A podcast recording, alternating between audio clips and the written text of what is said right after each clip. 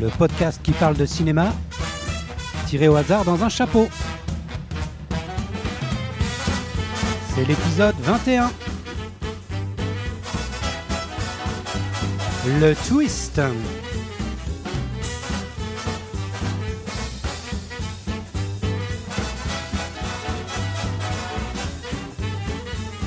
Alors bienvenue euh, à cette 21e épisode euh, d'Aptrick.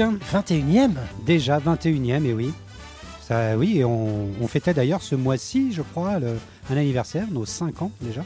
On a Ah. commencé en 2007, en mois de novembre. C'est pas C'était le premier. Ouais, ouais. 5 années déjà Cinq années de, podcast. J'ai rien euh, vu. euh, Et oui, on n'a pas vu le temps passer, c'est vrai. Alors quel est ce podcast? Nous parlons de cinéma euh, avec des films qui sont tirés au hasard dans, dans un chapeau au centre de, le- de- de- de cette euh, table, euh, sur le, sous le, de- derrière table- laquelle cette nous table sommes carrée. réunis. Voilà, table une table carrée en bois. euh, Qui n'est pas ronde. hein. voilà, qui n'est pas ronde, mais c'est une table carrée. Et, euh, et ces films ont été choisis par chaque membre de, de l'émission, chaque euh, chroniqueur. Et Il y a véritablement un chapeau. Il y a véritablement un chapeau de la marque Stetson euh, qui est 100% euh, En laine. laine. Et, euh, et nous avons tous choisi donc trois films selon un thème. Et on va en tirer quelques-uns au hasard et puis parler. Et puis noter, puisqu'ensuite, euh, à la fin euh, de nos appréciations du film, nous notons selon un barème de chapeau, puisqu'on a, on a essayé d'avoir une métaphore filée euh, sur cette émission. On est assez littéraire, vous le savez bien.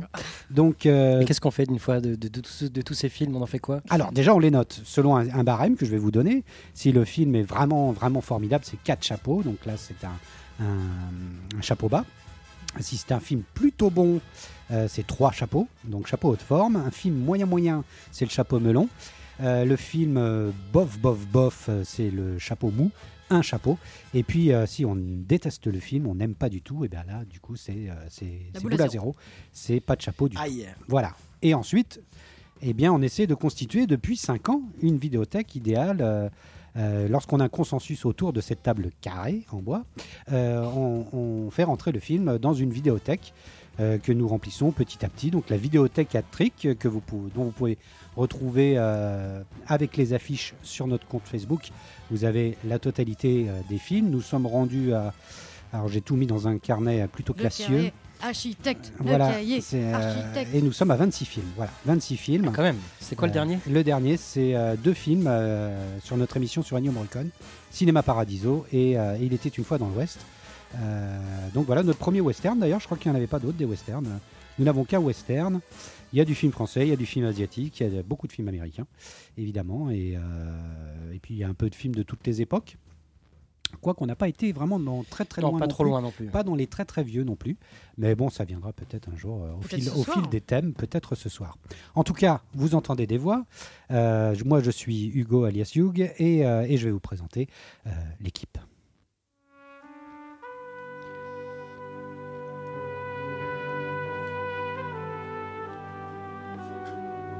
La journée avait été longue. L'enquête McCalloway piétinait comme une corée de Kamel Wally à la Starac. J'étais en train de me servir un triple bourbon on the rocks.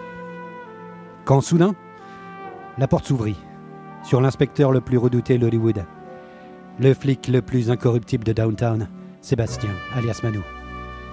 Bonsoir, inspecteur. La mine grave, les nouvelles n'étaient pas bonnes. Le dossier McCalloway pataugeait dans la crasse de la Cité des Anges. En fait, McCalloway s'avérait être mort. Aïe, aïe, aïe, aïe, aïe. Tu m'en diras tant Quand soudain, une Cadillac crissa des pneus dehors. Et la chanteuse de cabaret, le rossignol de Mulholland Drive, fit une entrée à la Broadway. C'était Fanny, plus connue sous le nom de Nif. Bonsoir. Le caïd de Chinatown voulait sa peau. Sa vie était en danger. Elle avait côtoyé de trop près le dossier McCalloway. Ça commençait à être serré. Et on commençait à être serré dans mon bureau. Mais Fanny avait une révélation. McCalloway, en fait, c'était moi. Pam pam pam. C'était le deuxième twist. Je la sens pas cette affaire.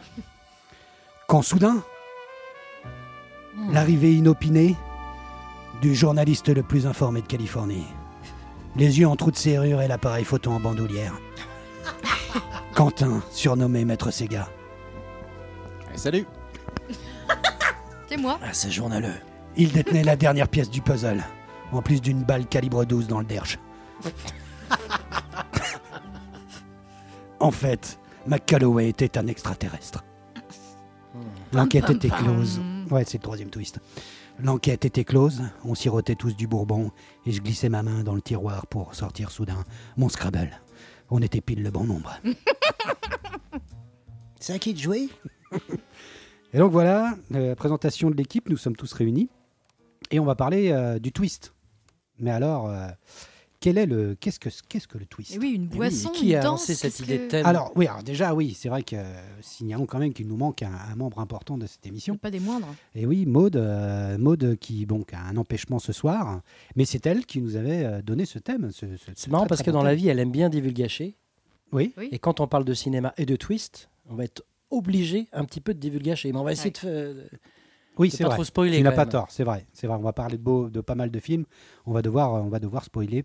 On va- Entièrement. autant le dire, autant le dire maintenant. Vous êtes Oui. prévenus. C'est, on analyse les films de fond en comble, donc euh, euh, regardez le film et revenez après, par exemple, ou euh, voilà, c'est, mieux d'avoir vu le film euh, avant de nous écouter parce que on dit tout, on dissèque, on voilà, on parle de tout et évidemment du twist. Alors qu'est-ce que le twist? Le twist, c'est euh, le coup de théâtre un peu, hein, comme on pourrait le dire depuis le théâtre. Mais le twist, c'est ce qui évoque un retournement, un retournement de situation. Donc c'est quelque chose dans le scénario qui tout d'un coup change complètement la donne de ce qu'on a vu avant, ou alors rebat les cartes et redonne, euh, redonne un, un coup de pulse au film, ou en tout cas, nous, en tant que spectateurs, on se retrouve la, la mâchoire qui se décroche, on n'en revient pas, on s'y attendait pas, on s'est fait avoir. Alors évidemment, des fois, il y a des twists qui sont un peu téléphonés. On sait qu'il y a eu des, des époques où le twist était très, très, euh, très, très à la parler. mode. Voilà, des grandes époques où tout d'un coup, euh, une mode se lance et puis tout le monde copie. Et Hmm. puis on a des twists dans tous les films, euh, des coups de théâtre, des retournements de situation. En tout cas, ça relance l'action, ça estomaque l'assistance. Et, euh, et donc la révélation change tout souvent dans le, dans, dans le scénario et donne une nouvelle appréciation, une nouvelle appréhension du scénario. Euh, il y a des cas d'histoire, de- enfin des, des cas typiques, mais je préfère pas les donner pour cette définition, puisque je ne sais pas quels sont les films qui sont dans le chapeau. Eh C'est oui. le jeu. Et donc je ne veux pas parler des réalisateurs, euh, trois ou quatre là, auxquels on pense directement, qui sont des spécialistes du genre. Euh, en tout cas, on va parler euh, du twist, mais pourquoi pas pour, euh, pour, pour aborder ça, d'abord une petite question à toute l'assistance, en prenant le, le monde des séries, puisqu'on en parle moins, et pourtant euh, dans l'écriture euh, sérielle, Il y en a. euh, le coup de théâtre est très très important. Il est souvent vrai. placé à la fin de la saison. Mm. On appelle ça souvent un cliffhanger, pour Cliffhanger. pouvoir vous ramener à la saison d'après, et d'avoir très envie de, de- de- de voir la rentrée. Alors, du coup, j'ai j'ai préparé trois petites questions. Euh, quel est pour vous, par exemple, le meilleur twist dans Friends? Euh, Fanny, par exemple? Euh, bon, bah, forcément, je pense à un milliard de choses. hein. Je pense, je pense, je pense Las Vegas, euh, le mariage de Ross. Je pense, je pense plein de choses. Mais je pense celui qui, qui, qui, qui m'a toujours fait rire et qui me fait encore rire, c'est Oh my God. Je pense que C'est- vraiment Janice. C'est les entrées de Janice. Et c'est aussi les expressions de Chandler au fur et à mesure des saisons hein, qui, finalement, à bout d'un moment, capitule, l'entend arriver et fait juste un Of course. voilà, c'est complètement normal. Quoi. Voilà, ouais. c'est vrai que c'est- oui, des fois tu Le peux avoir une sorte de, de, de- de- de twist récurrent c'est ça. ce que permet la série d'ailleurs, et euh, ce qui donne aussi un côté de co- comique de répétition. Euh, Manu, alors toi, je sais que t'es pas Bah non oui. plus Bah non. un, un. Friends Ah oui, je addict, peux pas, je peux mais pas t'en as vu quelques peu, question. quelques-uns? Non? Un petit peu. Je sais que j'avais suivi justement l'histoire entre Ross et Rachel. Donc c'est vrai que le, quand j'ai su après, mais j'avais pas vu l'épisode, mais que j'ai su qu'ils étaient retournés ensemble, j'ai pris ça comme un twist. Sinon, non, j'ai pas. Quelle fois pas- Je n'ai pas suivi euh, assez euh, la série pour pouvoir. D'accord. Alors moi, c'est vrai que moi, j'étais vraiment... euh, je suivais euh, en direct des États-Unis euh, Friends, euh, grâce à Canal Jimmy à l'époque. Mm. Et, euh, et donc moi, j'ai les cliffhangers, je me les suis pris en pleine gueule. Et je crois que le plus gros cliffhanger de fin de saison, c'est le mariage de Ross et d'Emily. Et lorsqu'il dit à la fin de la saison, voilà, je te prends Rachel au lieu de dire Emily. Ah oui. Et euh, alors Donc j'étais que, pas loin. euh, voilà, c'est ça. En tout cas, c'est- c'est c'est autour de Ross et Rachel. Mais c'est celui-là qui m'a voilà, qui m'avait le plus époustouflé. On était tous euh, à crier devant l'écran, euh, comme pour les personnes qui regardaient ça avec moi et qui suivaient. euh, Et parce qu'il quand est même quelque bien, chose, il il est fallait bien amené attendre, quoi. Jusqu'au mois. bout, il est super bien amené parce qu'elle Oui. elle décide d'y aller au dernier moment. Il se voit et tu sais pas si c'est parce qu'il vient de la voir juste avant le mariage ou si c'est vraiment parce qu'il Oui. a Rachel en tête. ouais. C'est trop bien. Ils ont accepté que Rachel assiste à- au mariage alors qu'elle ne devait Mm. pas. Finalement, elle y vient. Et euh, le fait qu'elle y soit. Et puis bon, en plus, la suite, à la- au mois de septembre, quand on a la suite, on n'est pas déçu non plus, puisque Mm. À plusieurs reprises, il essaie de se reprendre. Et à chaque fois, il va redire à chaque fois Je te prends Rachel. Au moins 3-4 fois pour rajouter encore là un comique de répétition. Alors, pour partir sur une série que tu connais plus, quel est le meilleur twist de Lost pour toi? Ah, Là, je sais que tu. tu t'es- Oui. plus un Lost Man. ab- absolument. Alors il y en a plein. hein. Il y en a, Ah Ah oui, il y en a un paquet. quasiment dans chaque épisode. Alors, celui qui t'a plus euh, Celui impressionné qui m'a le plus euh, tué, c'est la fin de la saison 2, avec la statue de pierre, avec Ah. le pied à quatre doigts. Mm. Donc celui-là, il m'a bien calmé en mode euh, ils sont pas tout seuls et tout ça.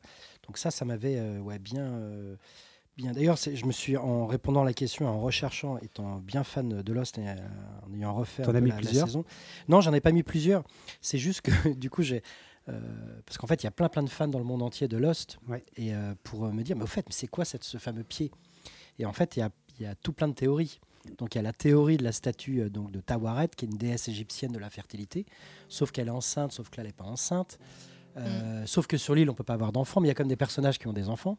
Et donc, il y a une autre théorie en rapport, à- au rapport aux astres, et que le- le- le- le- les dragons, les, les- les- les crocodiles ont quatre, euh, quatre pattes, et du coup, Oui. ça serait un rapport avec la constellation du dragon, qui serait la dernière constellation, rapport au premier homme qui, qui arrive sur, sur l'île.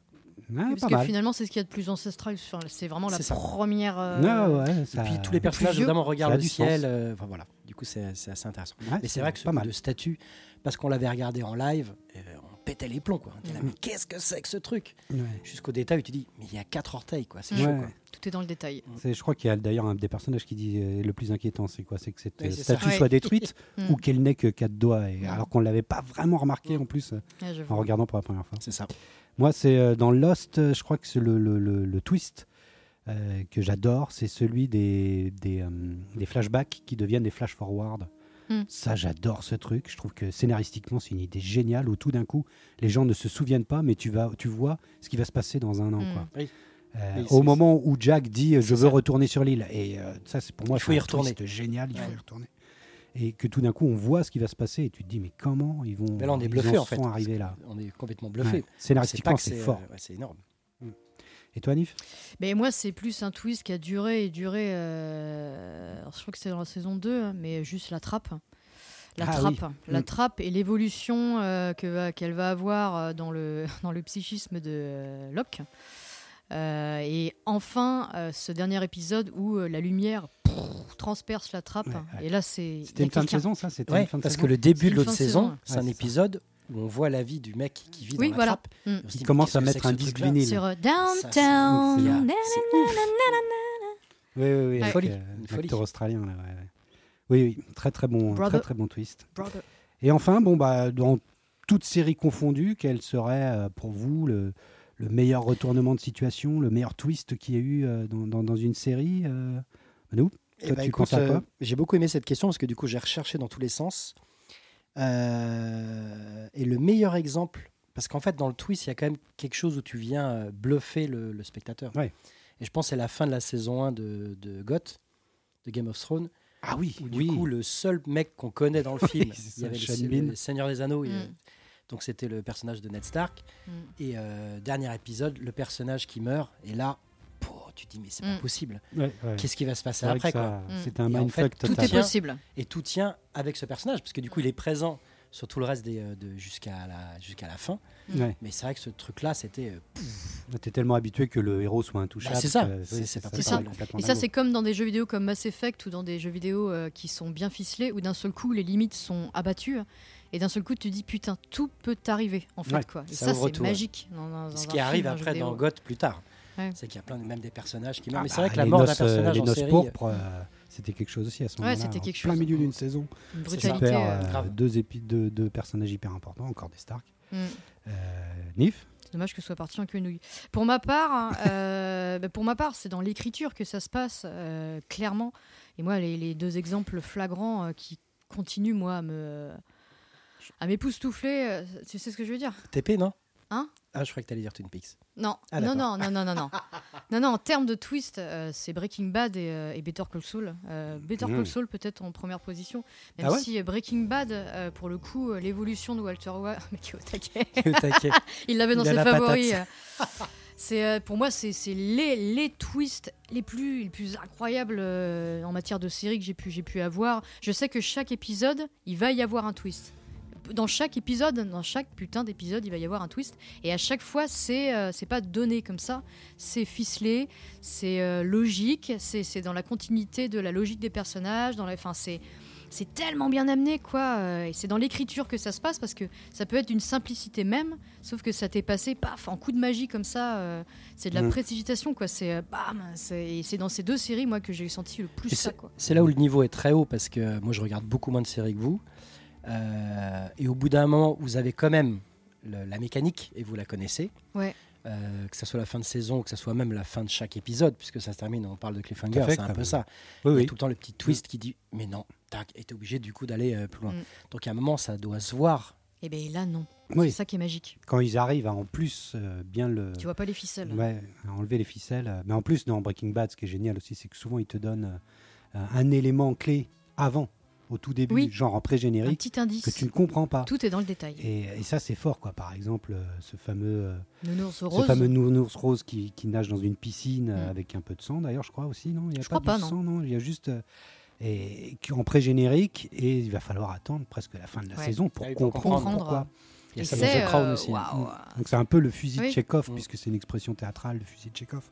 Tu installes quelque chose qui va servir, qui n'est pas là par hasard, et euh, sauf que là c'est poussé à l'extrême. euh, je crois que limite en plus il poussait ses scénaristes à genre ça. je vous donne cette image, vous allez me faire un scénario pour euh, Ah oui. pour qu'on y arrive à ça quoi.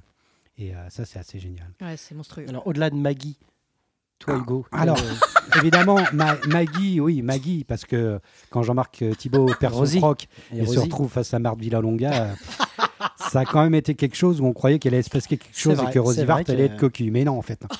C'était les débuts aussi. voilà, c'est ça. Mais vraiment, un superbe. Non, moi, j'en ai un, mais c'est plus affectif, puisque c'est un moment où. euh, euh, c'était vraiment le où il y a une explosion avant la Peak TV quoi Le- l'explosion de la série c'était c'était 24 heures chrono Ah, bien sûr. et, euh, et on regardait ça en direct euh, avec ma coloc de l'époque, euh, Didou. Et, euh, et je me souviens d'un moment où on est devenu complètement barjot devant un épisode. Alors, je sais plus. qui, qui saison qui 3 ou finalement est 4. traître. Non, c'est euh, c'est qu'il y a un moment, en fait. Euh, euh, il y a un personnage qui revient, en fait, que, auquel tu, tu, te souvenais plus. quoi. C'est-à-dire qu'il y a un moment où vraiment Jack, comme d'habitude, est vraiment. euh, où tu te sens. Tu as l'impression qu'il va jamais s'en sortir. Il est avec une aussi. sorte de nana qu'il doit protéger. Il a, et il dit je vais, on va aller voir la seule personne en qui j'ai confiance. quoi. Et la seule personne en qui j'ai confiance, c'est Ton- Tony Almeida, Ah, Tony. que tu avais perdu Ah oui. depuis au moins 12 épisodes. Et là, voilà, avec Didou, on est devenu, on a crié comme des tarés devant notre, euh, devant le tel- devant la, la télé à ce moment-là. C'était un grand souvenir. Je m'en souviens à, à Est-ce fond. que- est-ce que Limite, je- on est tombé dans nos bras. Enfin, Est-ce que c'est un vrai twist du coup Bah, c'était un twist parce que euh, Tony Almeida euh, voilà, avait disparu de la série. Ouais. Quoi. Et il arrive vraiment euh, à l'épisode 12 ou 13, au Mm. plein milieu de saison. Et puis en mode j'ai divorcé était- de, de Bah, il Michel, avait en mode euh, Michel est boy. morte dans un Ah oui, accident, morte. dans, dans une explosion. C'est là où tu vois que les crois que ficelles c'est- de l'époque, on n'est pas loin d'Hélène Garçon. Enfin, c'est quand une, Ah bah, Ouais, les, ficelles de personnage- 24, voilà. c'est ouf. hein. un personnage qui ne signe plus le contrat. Bon, il est parti en Australie, on ne sait pas trop où est-ce qu'il est. euh, Et, euh, et ça, ça nous avait rendu fous, tu vois. Tony Ouais, Almeida qui, qui les sauve euh, voilà, au dernier moment en arrivant avec un flingue et en Mais sauvant ouf. Jack et on était tout fou devant. Donc j'ai- j'aimais bien ce, ce twist-là. Tony Almeida est encore là. Quoi. Bref. Bon, voilà. Voilà pour, pour, pour le monde des séries. Et ben, on va retourner au cinéma avec euh, un, un premier tirage. euh, donc, euh, je vous rappelle, on a neuf films dans le chapeau et on va parler au hasard donc euh, d'un des films. euh, Vous voulez que je que- mette la main dans le chapeau Allez. Fanny, vas-y, commence. Une main innocente. De quoi allons-nous parler? Eh bien, nous allons parler de Gone Girl. Gone Girl. Gone Girl de David Fincher. commence très fort. Est-ce que tout le monde a vu le film déjà? Alors, Non. qui, est le film? Je n'ai pas vu. C'est mon film. Ah, tu l'as pas Enfin, c'est vu mon film. Je l'ai glissé dedans. Mais en même temps, je l'ai glissé dedans parce qu'en même temps, on parle. un- Enfin, peut-être qu'on va reparler de Fincher, je sais pas. Peut-être. Mais euh, en tout cas, dans le, dans le twist, il a été quand même. Ah bah ouais, euh, bien sûr. Fincher, ouais, c'est important. Pas précurseur, on en reparlera peut-être plus tard. Mais euh, voilà, moi c'est un film que j'ai beaucoup aimé, donc un film de 2014 de Fincher. J'ai écrit trop petit. Euh, donc un thriller hein, de, de ce grand réalisateur hein, de, de Mm. sa génération, on, on en reviendra forcément. Et je suis content parce qu'on s'était déjà dit dans un trick qu'on n'avait pas encore parlé de, de- de Fincher. C'est vrai. On n'a pas de feature. euh, on a failli en parler à plusieurs reprises, mais il n'était jamais sorti. ouais. Tout à fait. Euh, donc un film avec euh, Rosamund Pike, c'est ça qu'on dit? Rosamund Pike. Voilà. ouais, Rosamund. Ben Affleck et Emily Ratajkowski. Skowski. Ouais. aussi. Ah oui, elle Voilà. jouait dedans. elle. Ouais, c'est D'accord. la, la, la, la- Le top modèle. hein. Voilà. Mm. Alors c'est terrible de parler du film Tu, je vais bien le connaître ce soir, ça sans. Ah merde, Non mais vrai, voilà, tu l'as c'est pas ça, vu. parce que le film est absolument On va tellement peut-être essayer de le préserver. Ouais, essayons de le préserver. Euh, donc j'ai à chaque fois, moi, j'ai dans mes trucs, j'ai repris des pitchs très très courts de, de chez euh, de chez euh, Allociné qui sont très très bien. Donc là, en apparence, Amy et Nick Dunn vivent heureux dans le Missouri, malgré des anicroches proches propres à tous les couples. Un matin, Amy disparaît mystérieusement. Pour la police locale, tout concourt à faire de Nick le suspect idéal, lui qui ne semble pas si affecté. Son comportement amène tout le monde à se poser la même question. A-t-il tué sa femme? Alors c'est marrant parce que moi j'avais vu Gone Girl avant de voir euh, Twin Peaks. Et c'est marrant parce que je trouve que c'est le Fincher euh, qui, euh, qui nous rappelle encore plus du, du Lynch. Je trouve qu'ils sont un film très très très Il y a une parenté d'ambiance, c'est vrai. grave hein, entre ce qui ramène d'assez bizarre, c'est-à-dire que le film est monté, tourné de manière assez clinique. Donc, mais après, c'est la signature Fincher, hein, mais tout le temps très très mesuré et puis tout le temps un travail de montage incroyable. Mm. Et celui-là, voilà, une espèce de film euh, avec cet aspect clinique, mais un travail de musique qui te, qui te, qui te, qui t'amène un petit peu dans l'étrangeté. Euh, c'est-à-dire qu'il y a un moment, tu es complètement perdu, un peu comme Twin Peaks. Tu sais plus qui est qui, sur qui tu peux faire confiance. C'est-à-dire que tu te dis, ok, c'est certainement pas le mari, et en même temps, tu le trouves hyper chelou. Donc tout le monde ment. euh, tout le monde a son histoire, les flics sont bizarres. Enfin voilà, il y a tout ce, ce film-là qui est monté un peu en mode poupée russe, parce qu'il n'y a pas qu'un twist dans le film, il y en a plusieurs. Donc on pense Ouais. forcément à Brian De Palma dans, dans le film, c'est assez présent, à Hitchcock aussi. Euh, donc il y a vraiment un suspense euh, qui, est, euh, qui est vraiment à son comble. Même le- dans les personnages féminins, c'est très Brian De Palma. Il y a tout le temps ce côté voyeur, très Brian De Palma. Mais ça, c'est assez présent dans les films de, de- de Fincher aussi. Donc voilà, moi, c'est un film que j'ai adoré, qui forcément me fait aussi penser à The Game, à Seven, à Fight Club. Peut-être qu'on sera amené à en reparler. Mais dans ce côté un peu Ah, il y a la twist, où tu te- la signature voilà, où tu, tu- tu te fais vraiment avoir. quoi. Euh, t'es, t'es pris dans le truc, t'es pris dans l'histoire. Euh, moi, c'est un film que j'ai adoré. Moi, j'ai un gros, gros, gros fan de, de, de Fincher. J'ai adoré ce film-là. Euh, pourtant, je suis pas fan de Ben Affleck, mais euh, c'est un petit peu comme, euh, je sais pas moi, comme Keanu Reeves ou comme euh, Christophe Lambert. Il y a des moments bien mis en scène et tout ça, ça marche quoi. Mm. Alors qu'il est vraiment euh, pas bon. Il y a une actrice connue qui fait sa sœur aussi, je crois. sa- Oui, sa je sais plus comment il s'appelle, mais oui, oui, carrément. Sa sœur, elle est très très bien aussi. Ouais. hein. Elle est très bien et euh, en préparant l'émission, euh, en croisant un petit peu les critiques et des avis et des podcasts, euh, qu'il y a quelqu'un qui analysait justement sur tous les seconds rôles. Et souvent, il y avait des seconds rôles qui apportaient des solutions dans les films de Fincher. Et euh, alors, il, il citait tout un, tout un tas d'exemples, entre autres Zodiac, un des meilleurs Fincher. Et du coup, derrière, il revenait sur cette histoire de sa sœur, qui aime les jeux en plus. Oui, ils ont Qui- une- qui- voilà, ils ont un bar. Qui, qui- les jeux pourris de voilà, société, Et tout le film ça. n'est que une succession de jeux, euh, sans vrai. trop dévoiler. Mais voilà, tu as une succession de jeux que chacun prépare, chacun manipule, chacun se manipule, s'auto-manipule, et euh, toi tu te fais manipuler euh, pour t'amener jusqu'à la fin du film où tu te dis mais non, deuxième twist, mais non. En plus, le, quand il y a une succession de twists comme ça, souvent c'est hyper fragile. Mm. Là, ça va jusqu'au bout et franchement, ça, ça, ça, ça déboîte. C'est une spéciale Fincher, quoi, une complète, quoi. C'est ça. Non, parce que je me posais la question, euh, je l'avais mis dans Puzzle, The Game. Je me disais, mais pourquoi Oui, il est pas rentré? Oui. Qu'est-ce qui s'est passé? Euh, c'est moi qui avais un Qui était chiffon qui était un petit peu chiffon sur euh, Ouais. sur euh, sur sur Sur The. Game. euh, je, je- je crois que je, ouais, je le trouvais un petit peu trop euh, démonstratif et, mo- et moins incarné quoi. Hmm.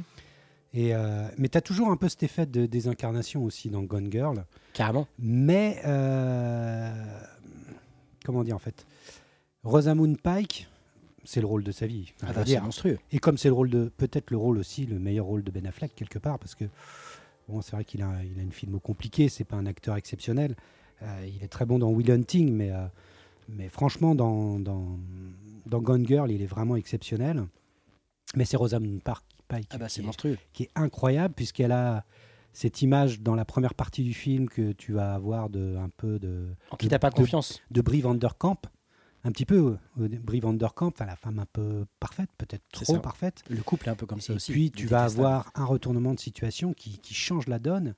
Et en fait, elle montre euh, enfin, des capacités d'actrice qui sont carrément incroyables. Parce qu'elle passe du tout au tout quoi. Ouais, voilà, c'est ça. Elle est. euh, bah, elle est. euh, bon, je spoil pas trop, mais enfin, en tout cas, elle devient effrayante. Et son regard, enfin, tu la vois plus du tout pareil. et tu flippes. elle le- elle l'incarne d'une façon incroyable. Ben Affleck, c'est un peu le ravi de la crèche. un Oui, j'allais peu- dire Benny, comment il s'en sort Bah, hein lui, c'est un peu le ravi de la crèche de tout ça. C'est le mari qui. qui, Un qui- peu toutou. Tu sais, euh, le personnage que tu as tout le temps dans De Palma ou chez Hitchcock, quoi, le, le Mm. mec Le qui, canard. qui, voilà, Qui qui se un rend compte du truc. euh, C'est nous, quoi, en fait. Mm. C'est un peu nous, Ben Affleck. Donc, il est parfait dans ce rôle-là. Il a un petit, un petit côté. euh, Mais il reste suspect. Un petit, un petit côté. Ultra suspect. Bah, Ultra suspect. Ça, c'est tendax de faire. Ultra suspect. tu trouves En fait, on le suit, on est avec lui, on en apprend un peu plus sur lui, on se dit, mais c'est vraiment un. Tu te dis c'est plus un abruti, mais en Ouais, même temps, ça. ça. pourrait cacher quelque chose. Et, Ouais, c'est euh, et c'est marrant parce qu'à un moment, on est avec lui, puis à un moment, on le quitte un peu parce qu'on se dit, euh, en fait, c'est un enculé. Du coup, on va suivre elle. Et il y a un moment, il y a l'épaisseur, c'est qu'à un moment, on se dit, non, mais c'est pas possible, c'est, c'est, c'est elle. euh, et, euh, et maintenant, on va, on va se prendre de, d'affection avec elle. Et on va, on va vouloir la suivre. Ah ouais, c'est ça qui est trouves assez- Ah oui, ah si, il y a un moment. Moi, elle m'effraie. Ouais, mais il y a un moment, on est avec elle quand même. Oui, on la suit. De toute façon, trop, tu, euh, tu ne peux rien faire. Parce que dans le film, tac, voilà, on se barre et on est, on est avec Mm. elle. Et il y a aussi euh, Neil Patrick Harris que- qui a un petit Oh, rôle, c'est qui a un vrai rôle secondaire, Ah ouais secondaire, mais qui est très très bon, qui est dans la dernière partie du film. Euh, voilà, Ah oui, d'accord, ok. voilà. Et, euh, et il est très très bon. Tu, on l'a rarement vu comme ça. Ok. Et, et, euh, voilà. Enfin, ah, c'est vrai qu'on peut rien dire. Bah ouais, en c'est tout cas, con. Le film dure 2h30 et on est. franchement, film tu est restes accroché. Mm. Ça marche, ça va jusqu'au bout. Il y a beaucoup de suspense et puis c'est tout le temps la précision, quoi. C'est-à-dire que rien n'est jamais laissé au hasard, quoi. Tout fait. est, Ah bah tout est ouais. vraiment très précis Bah, David dans Fincher. le cadrage, dans les trucs et ouais. tout précis, C'est euh, ouf, quoi. Mm. ouais, ouais, ouais. Et puis ah, il y, a y encore des grands moments de, de, de réal et de mise en Ah ouais, scène qui Mm. sont Super. incroyables. Avec encore un générique euh, absolument Ouais, grandiose. bah ouais, ouais. Tout le temps en rapport avec ce qu'on raconte après, c'est clair. Ouais, ouais, ouais. Et puis une musique de Train 13 Nord. C'est ça, Reznor, exactement. toujours. Bah oui, toujours, toujours. Ah ouais Bah oui, chez Fincher, c'est toujours. euh, Oh là là, c'est mais I love you so much. Nord. Ouais, ouais, ouais. Ouais, puis là, qui est plus sur vraiment une musique très, très atmosphérique. euh, Ah, mais c'est génial. Ce qu'il ce qu'il propose là, c'est ça défonce.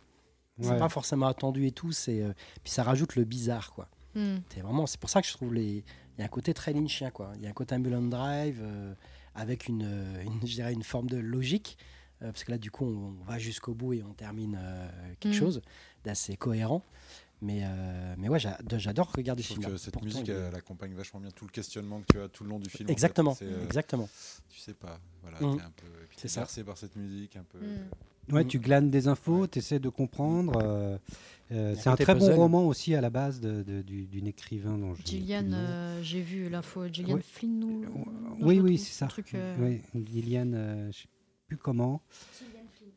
Gillian Flynn, ouais, là, qui, est un- voilà, qui est une très très bonne Merci, euh, Little. romancière. euh, et il me semble l'avoir vu celui-là. Il s'appelle pas Les Apparences, un truc comme Si, ça. C'est quoi Les c'est Apparences. Les Apparences, ouais.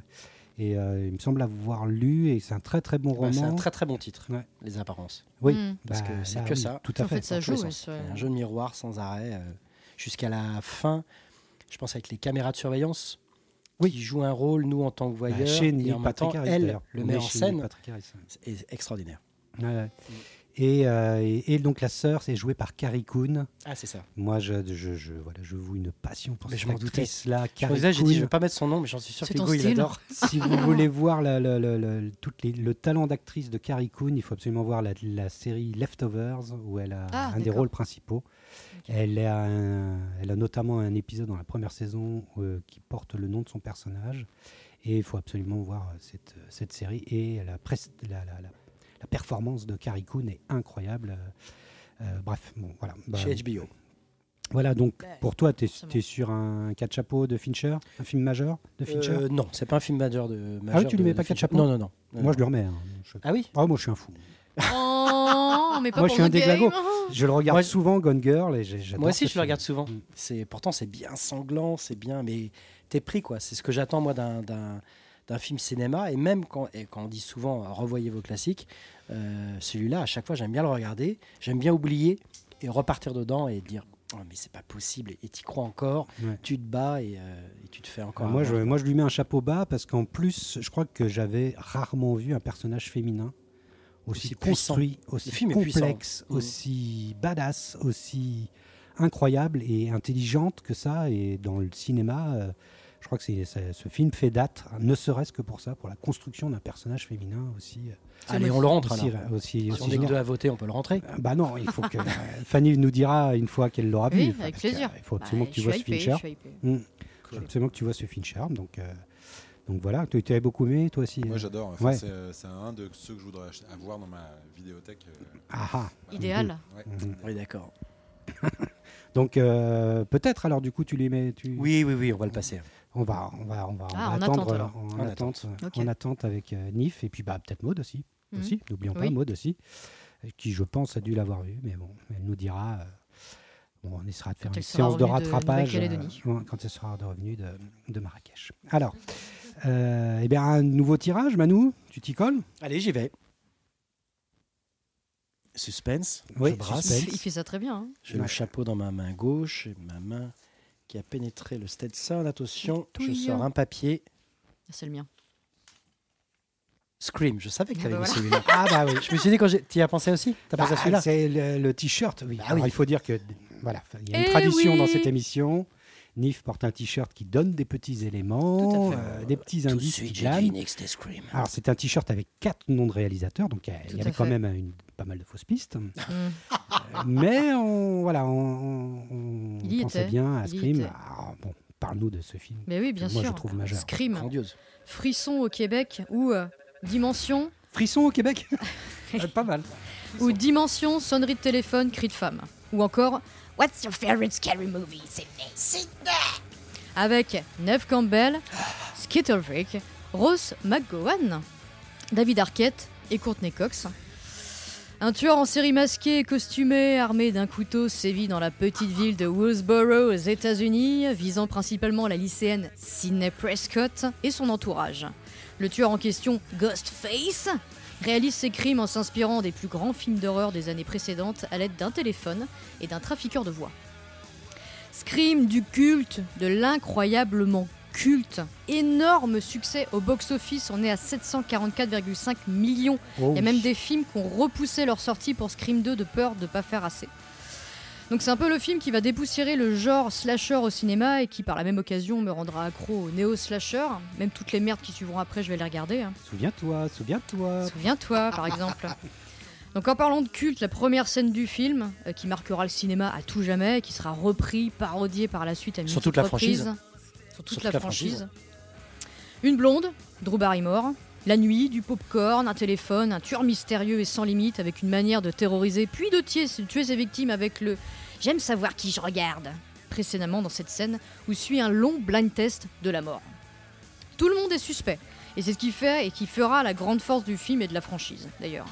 Le scénariste Kevin Williamson, qui sera aussi le papa des grands films comme Souviens-toi l'été dernier et The Faculty, travaillera beaucoup avec ses propres souvenirs tirés d'une histoire réelle à partir de son amour des vieux films comme Psychose ou Halloween. Et Kevin Williamson qui s'était fait connaître grâce à une série, euh, puisque c'est lui qui avait créé Dawson.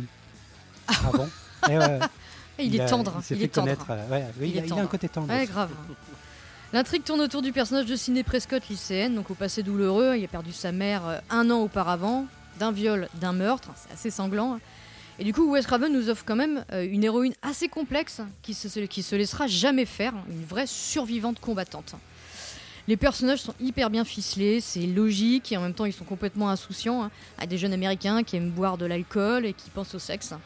Des figures parentales absentes du film, ça c'est un point intéressant. euh, J'aime bien ce point de vue qu'il a Wes Craven par rapport à ça. Je trouve qu'il tente de démontrer et de mettre en avant qu'ils sont bah, seuls au monde face à l'horreur, hein, euh, concrètement quoi. Donc le film est une encyclopédie de l'horreur, hein, ça se veut geek profondément, hein, avec plein de références, parfois assez pointues. Beaucoup de mise en abîme. Carrément, exactement. C'est vraiment que ça, Scream, quoi. Je ramène forcément à la scène de Randy où il énumère les règles, les codes qui font un bon slasher, avec en parallèle à la télé le film Halloween. Ou encore le mec qui balaye dans les couloirs du lycée qui se fait appeler Fred et qui porte un pull similaire à Freddy Krueger. Mhm. Ou encore une autosatisfaction pour Wes qui carrément change son nom dans une réplique de Tatum, la pote de Sydney, qui dit Oh, Tu me fais penser à un film de Wes Carpenter. Je trouvais ça très drôle. Une drôle de réalité parallèle. J'aimerais bien voir ces films, perso. De ce fait, le film n'hésite pas à descendre les films d'horreur d'antan, avec par exemple la réplique de Sydney que la blonde à gros seins qui veut fuir en hurlant au méchant serial killer. Donc il y a déjà de l'autodérision avant l'heure, j'adore. hein. Mhm. Les plans sont super euh, innovants, je trouve. Ça propose de la terreur, de l'inquiétude, du suspense. Et ça continue à m'effrayer, même en, en sachant le, le twist de fin, le fameux twist de fin. Billy et Stuart, hein, euh, qui voulaient rentrer dans la légende. C'est le premier mobile. Quand on rentre un petit peu dans le détail, Billy voulait aussi venger sa mère, trompé par son mari avec Maureen, la mère de Sydney, hein, tuée d'ailleurs par ce dernier. Pour ça, il utilise le téléphone, sans fil, l'objet central qui fera la particularité de tous les Ghostface à suivre Avant et qui suivra exactement et qui suivra l'innovation de nouvelles technologies à venir. hein. on le verra dans, dans les prochains ensuite de la franchise. La sonnerie d'un simple mobile devient alors une nouvelle menace. Et en revoyant encore une nouvelle fois le film, on se rend compte qu'on a affaire quand même à deux débutants dans leur crime. quoi. C'est vrai, à un moment donné, ils se cassent la gueule par terre, ils glissent, enfin c'est n'importe quoi. C'est ça fait, qui quoi. rajoute le réalisme. Et carrément, quoi. C'est très, très flippant. hein. Et ce qui est génial, c'est qu'une fois le masque tombé, bah, c'est plus que des humains vulnérables, euh, tarés, mais Les vulnérables. branleurs. C'est ça. Ouais. Et pour ça, Scream, pour moi, ça a été une claque dans la gueule quand j'étais jeune. Ça a été euh, un- le début du- d'un nouveau genre et le début d'un de ce qui va suivre ensuite après. Alors, je parlais des néo, des néo, des néo-slashers, mais euh, voilà, il- souviens-toi l'été dernier, euh, The Faculty, euh, Légende urbaine, euh, voilà, tout ça, ça a suivi, Urban euh, Legend, ça a suivi tout le C'est bordel. une quoi. génération aussi. hein. Destination Ouais, c'est une génération. hein. Ouais. Bien plus quand, tard. tu, quand tu parles de dépoussiérer, clairement, Scream, il a fait le taf. Mm. Et moi, ça me rendait assez dingue à l'époque parce que j'ai tellement regardé ce film-là qu'à la fin, je me demandais si je devenais pas débile, quoi. Enfin, je, je devenais pas fou, en fait. Tellement que le film, il est addictif et euh, plus on le regarde et plus. euh, c'est ça qui est chelou dans ce film. Ouais. C'est que je l'ai vu, mais des, je sais pas combien de fois je l'ai vu ce film. Oui. Et, euh, et c'est marrant que tu en parles parce que j'ai revu le, le- le tout nouveau Scream là, qui est Oui. sorti Ouais. sur le canal. Là. Le aussi, 5, euh. le 5. Et euh, bah, voilà, c'est, moi je suis sont absolument pas objectif, donc j'ai tout savouré, c'était trop bien. Et mais pareil. Parce que tu es là, oh, c'est trop bien. Mais oui, j'ai ma dose. fait, tu sais exactement tout ce qui va se passer. Quoique, quand on parle de twist, il y en a deux, trois qui sont placés, mais bon, dans toute la franchise, c'est que ça. Il y a seulement la série que j'ai pas, euh, que j'ai pas regardé, mais sinon, euh, tous les films. euh, La série, euh, Qui était il pas y a mal une au promesse début, de euh, début qui ouais, est ouais, pas mal, Craven est dans le d'utiliser Internet, ouais, t'es encore vivant moment-là. mais, euh, mais ça tient pas. Ça tient qui pas. jouent un Non. peu comme dans le dernier. Hmm. On sent avec les, les nouvelles technologies où ils s'en amusent un petit peu. Et c'est, Oui, puis t'es content. Moi, c'est il y a que dans cette franchise-là que je suis contente d'avoir du du, du, du, du fan euh, du, du fan euh, du fan service quoi. Enfin, euh, je suis content de revoir les persos. Je suis trop ça. content de revoir tout le monde quoi. C'est Et euh, puis ils en jouent bien dans le dernier, quoi. grave. Ah bah, c'est vraiment de ouf. euh. Ouais, bah à fond. euh, Ouais, moi, c'est un film que j'adore aussi. euh, euh, Il y, a, il y a, euh, le fait d'appuyer les, les jumpscares par des, des- des coups de violon. euh, Ah ouais, tout le détail de, de, du- du- de la méthodologie, en fait, est super intéressante, tout en rendant hommage à plein de slashers. Mm. Euh, le- le- la théorie de la Final Girl, donc, euh, qui doit rester, rester, euh, rester vierge. La Final Girl, donc, c'est Sidney Prescott. Euh, Celui qui va chercher des bières, c'est très bien qu'il va pas voilà, voilà, et qui en Ouais. rigole rigole en plus. Et puis, il y a, il y, a, y a plein de choses intéressantes aussi. J'aime bien moi, le, le rôle que fait Matthew Lillard, qui est... Matthew Lillard, c'est l'un des deux, des deux tueurs là, Stuart, qui, qui- sûrement. qui fera ensuite Scooby-Doo, euh, Ouais. Sally, Euh, mais, euh, mais qui est vachement Le intéressant. ténébreux. Il a un regard ténébreux. Lui, non, pas Billy. lui, pas Ah, lui. Ça c'est. Billy Pré. Ça, c'est qui est un peu euh, euh, Ouais. c'est plus débile. euh, C'est des le rigolo du qui va se ramasser pas mal de Ah coups oui, de couteau pour rendre oui, la, scène à réaliste. Et chaque coup de couteau est hyper douloureux parce qu'il le joue vachement bien. Et qui arrête pas de se griller à plein de moments. Il est là en train de parler d'éviscération et tout. Et t'as Billy qui est là, mais ferme ta gueule en fait. Les débutants quoi. Ouais, ouais, ouais. Puis euh, il y a une, une musique aussi qui est vachement bien. D'ailleurs, ce La musique morceau est là, géniale. Grandiose. c'est euh, morceau vraiment Nick typique de, de, de, de Scream. Il y a, il y, a, enfin, il y, a, il y a plein de choses. C'est vrai que la franchise est, est super intéressante. Je vous suis moins sur le tout dernier. Mm. Euh, mais par contre, il y en a plein d'autres que j'adore. Moi, le, le- je sais plus si c'est le 3 ou le 4 où ils reçoivent le script dans la maison qui leur dit ce qui va se passer. Euh, c'est le je sais pas 4 si où il y a un tournage de cinéma. Dans le 3 ou dans, dans le le 3. 4. Je crois que où- c'est dans le ouais, 4 où ils le 3. reçoivent par fax. le 4, il y a aussi une- cette notion-là. mais Ouais. dans le 3, Ouais. c'est ils tournent stab. Euh, Ah ils oui. sont carrément dans sa maison d'antan, mais sur le plateau de cinéma. Oui, c'est ça, tout à fait. C'est Incroyable. ça, c'est ça. Et Il ils, retourne re- dans sa ils chambre. vont euh, recevoir le script de ce qui Ouais. va se passer au moment où ils sont. Je vais mourir ça, Voilà, ils vont se faire crever. Ça, je trouve ça, c'est c'est des idées géniales. Wes Craven a toujours été passionné par la mise en abîme. Ouais. Euh, il le faisait beaucoup avec Freddy. Euh, dans Freddy sort de la nuit, on voit quand même l'acteur, euh, euh, l'acteur qui fait Freddy. Ils sont tous dans leur propre rôle et Freddy va être encore, va être, euh, va, va tuer au-delà même de la réalité même.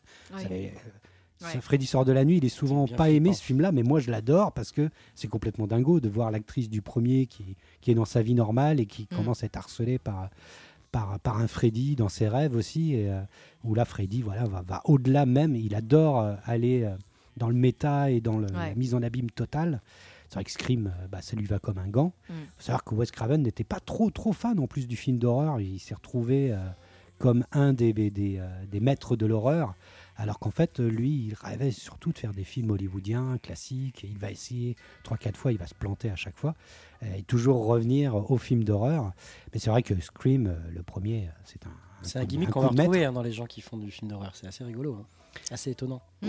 De, de quoi? Dans les réalisateurs qui font du film d'horreur. de, de, De pas vouloir D'avoir des euh, carrières. de pas y être, ouais, de- Ouais.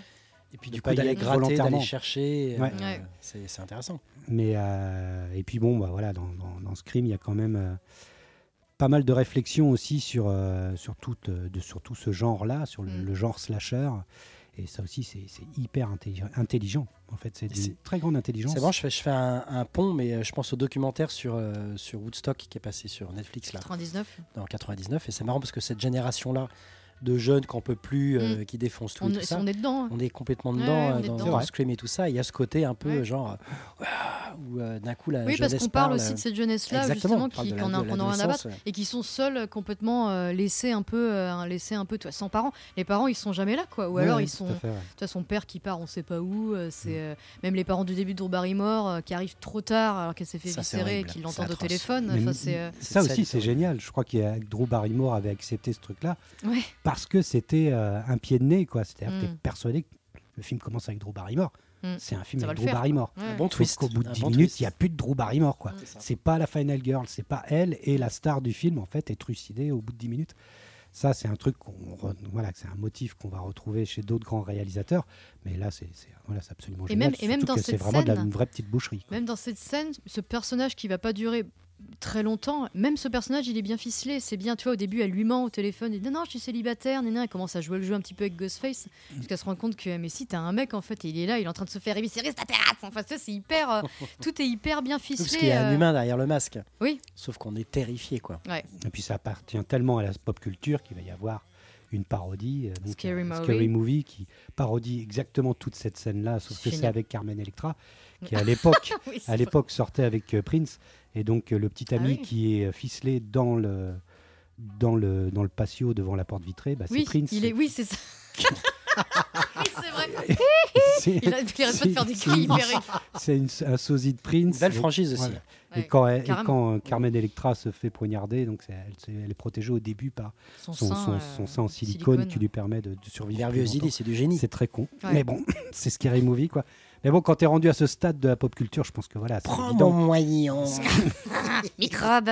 Microbe. Scream est quand même euh, voilà ça appartient vraiment euh, ça appartient vraiment à la pop culture Mais Scream Mm. devait s'appeler Scary Movie à la base, apparemment. Oui, voilà, oui, je c'est crois vrai. que c'était son Oui, titre oui. provisoire ouais, pendant Oui. longtemps. ouais. Ouais, ouais. C'est drôle. Bob euh, Weinstein qui a proposé Scream. Alors ça, c'est par contre, bon, c'est Ça, peut-être c'est pas, bon, ça. c'est pas bon, la gloire du film, mais bon, c'est vrai que c'était une production Miramax et ce qui va vra- vraiment apporter beaucoup, beaucoup de sous à Miramax euh, à ce moment-là. Ah bah, énormément. le succès de Scream va vraiment lancer le, le studio. En tout cas, voilà, donc euh, bah, pour moi, ouais, bon, c'est un chapeau, euh, c'est quatre chapeaux, c'est un Pareil. film majeur. Pareil. Pareil. Ouais. Écoutez, ouais. Il n'y a plus qu'à attendre voilà. euh, Maude, Ah. Maude qu'elle confirme ce- cette entrée, mais bon, on est bien parti. Tu lui as envoyé un texto tout de suite. Mais je pense que je pense qu'elle a un petit faible aussi. Je crois qu'elle aime beaucoup aussi Scream, mais on pourra avoir, euh, on pourra avoir peut-être euh, son avis. Et je euh, pourrais lui, je, je peux lui demander en direct dans l'émission. si Voilà, c'est- si elle ne dort pas assommée par, par un grog devant la, la fin des ventes de Walking Dead. Pardon. Alors, eh bien, je vais tirer un, un autre film. Écoutez, je vous en prie, ce film-là servez-vous dans est ce bien- chapeau en laine. Voilà, ce, ce- bah, écoutez, Mélangez bien. On a, on a du très très très Oh là bon là film. Eh ben, écoutez, il y en a un qui est sorti. Ça, c'est le Je vais le prendre. Il est sorti tout seul et c'est Et c'est Les Diaboliques. Ah, bah voilà. Bah, c'est celui Gros que. morceau. C'était le doublon Gros morceau. que Il y a j'ai eu un doublon prendre aussi. Ouais, Ah. ouais. C'est pas vrai. Mhm. Alors, Les Diaboliques, la version de. De des années Clouseau. 60. Ouais, de Clouseau, ouais. Mhm. 55. 55 même. ouais, Tout à fait. 50. Énorme. Mais Ah c'est ouais. bien, du coup. si- Du coup, il y avait réellement un doublon. Ah oui, oui, j'ai voulu le prendre, mais c'était trop Ah, tard. d'accord, ok. Aïe, aïe, aïe. Ouh là là, quel gros film. Alors, on est en 55. euh, un film réalisé par Henri-Georges Clouzot. Dans une institution destinée à l'éducation des jeunes garçons, Christina et Nicole, respectivement épouse et maîtresse du directeur Michel de la Salle, s'associent afin d'assassiner l'homme qu'elles ont fini par haïr. Mais quelques jours après leur méfait, le corps de Michel disparaît. Je pense que c'est le, un des premiers films euh, que j'ai vu avec un vrai twist, Ouais. même un plusieurs, un vrai twist qui m'a littéralement euh, vraiment foutu Ah, les il jetons. tue ce twist. Et euh, t'es là, mais non, ça, ça, c'est complètement fou. Donc c'est un film avec Simone Signoret, Paul Meurice, Vera Clouseau.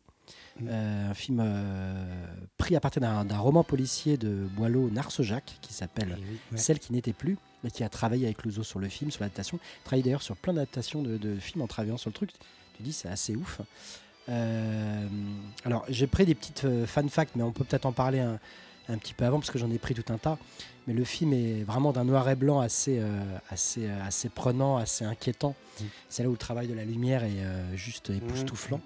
Les Le- ombres. le- voilà, le travail des acteurs, le, minimalisme aussi dans, dans les unités de lieu, puisque du coup c'est quasiment un huis clos. Donc très vite, tu vois un petit peu les contours de, pour t'imaginer ce qui peut se passer et pourquoi, est-ce que les fantômes ça existe ou non. Donc on est vraiment pris euh, de peur, c'est euh, ultra flippant. Et moi ce film, euh, c'est le premier film qui m'est venu quand on a balancé le, le, le, le- le twist. Je Mais dis, ouais, ouais, c'est vrai que pas pensé. J'aurais pu le mettre dedans, c'est vrai. La piscine. Et c'est vrai que c'est, ça produit de la terreur. Ce film produit, de, produit la la terreur. terreur. en fait. 55 et pourtant euh, toujours efficace. ouais, ouais. Un film terrorisant. Quoi. Réal de ouf, bonne leçon de cinéma dans le montage aussi. Mhm. Parce qu'on est, faut remettre le film, on est vraiment en 55 quoi. Mm. Et tout est dans le montage quoi. Il y a deux trois trucs, des effets de lumière aussi qui sont un- importants et qui euh, qui te renvoient directement dans un, un truc où tu es vraiment pas à l'aise. Le film est un peu malaisant. Même les mômes, il y en a deux trois qui sont un peu chelous. euh. Mhm. Donc non, ce film, moi, m'a euh, voilà, twist, les diaboliques. Et puis Vera Clouseau, ce qu'elle se prend dans la gueule quand même. Ouais, c'est Mm. Horrible. trois quarts Qui du est, qui film. est cardiaque. euh, Oui, c'est ça, c'est ça. Et euh, elle s'en prend quand même Mm. grave dans la, dans, dans la tronche jusqu'à cette fin euh, ouf. Bah, c'est- Oufissime. Moi, je revois encore ses yeux blancs euh, dans la baignoire. c'est- Moi, je suis C'est terrorisée Ah, c'est par horrible. cette scène. Terrorisée. Ouais. Un grand, grand film. Et c'est c'est marrant parce que je crois qu'une des toutes premières émissions, euh, j'avais, on avait parlé euh, pendant un petit moment de, de, Jean- de- d'Henri-Georges Clouzot.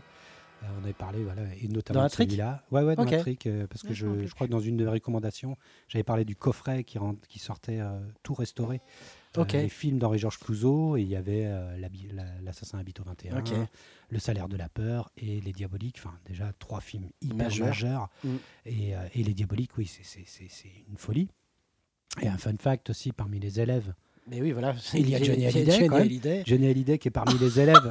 Mais oui, C'est. Ouais, mais oui. Mais je vais oui, dire ça oui. à Kiki tout de suite. C'est ça. Et il y a un autre fun fact que je trouve assez, assez cool, c'est que à la fin du film, il y a un carton, parce qu'on parle du twist, qui apparaît euh, du coup au début du générique de fin, invitant les spectateurs à ne pas raconter le dénouement du film à leurs amis afin de ne de pas leur gâcher le plaisir. J'ouvre les guillemets. Ne soyez pas diabolique, ne détruisez pas l'intérêt que pourraient prendre vos amis à ce film. ne leur racontez pas ce que vous avez vu. Je ferme les guillemets. Donc ce type d'avertissement, il sera utilisé cinq ans plus tard par Euh, Toby Hopper. non, par Hitchcock. par Par Hitchcock, Hitchcock la Psychose. sortie de Psychose. Tout à fait. Et ce qui est ouf, c'est que après le succès du film, Hitchcock demanda directement à Boileau Narcejac de l'aider à adapter le film Euh, Psychose Non sur froide. Ah, sur froide. ok. C'est incroyable. Ouais, ouais, ouais. Incroyable. Ah bah, Cinéma français. c'est- C'est vraiment un film majeur du cinéma français. Euh, Et puis oui, c'est euh, Paul Murray, c'est quand même aussi incroyable. C'est un acteur qu'on connaît peu, qu'on a complètement oublié, mais qui, qui faisait aussi le monocle. Enfin, C'était quand même une gueule du cinéma.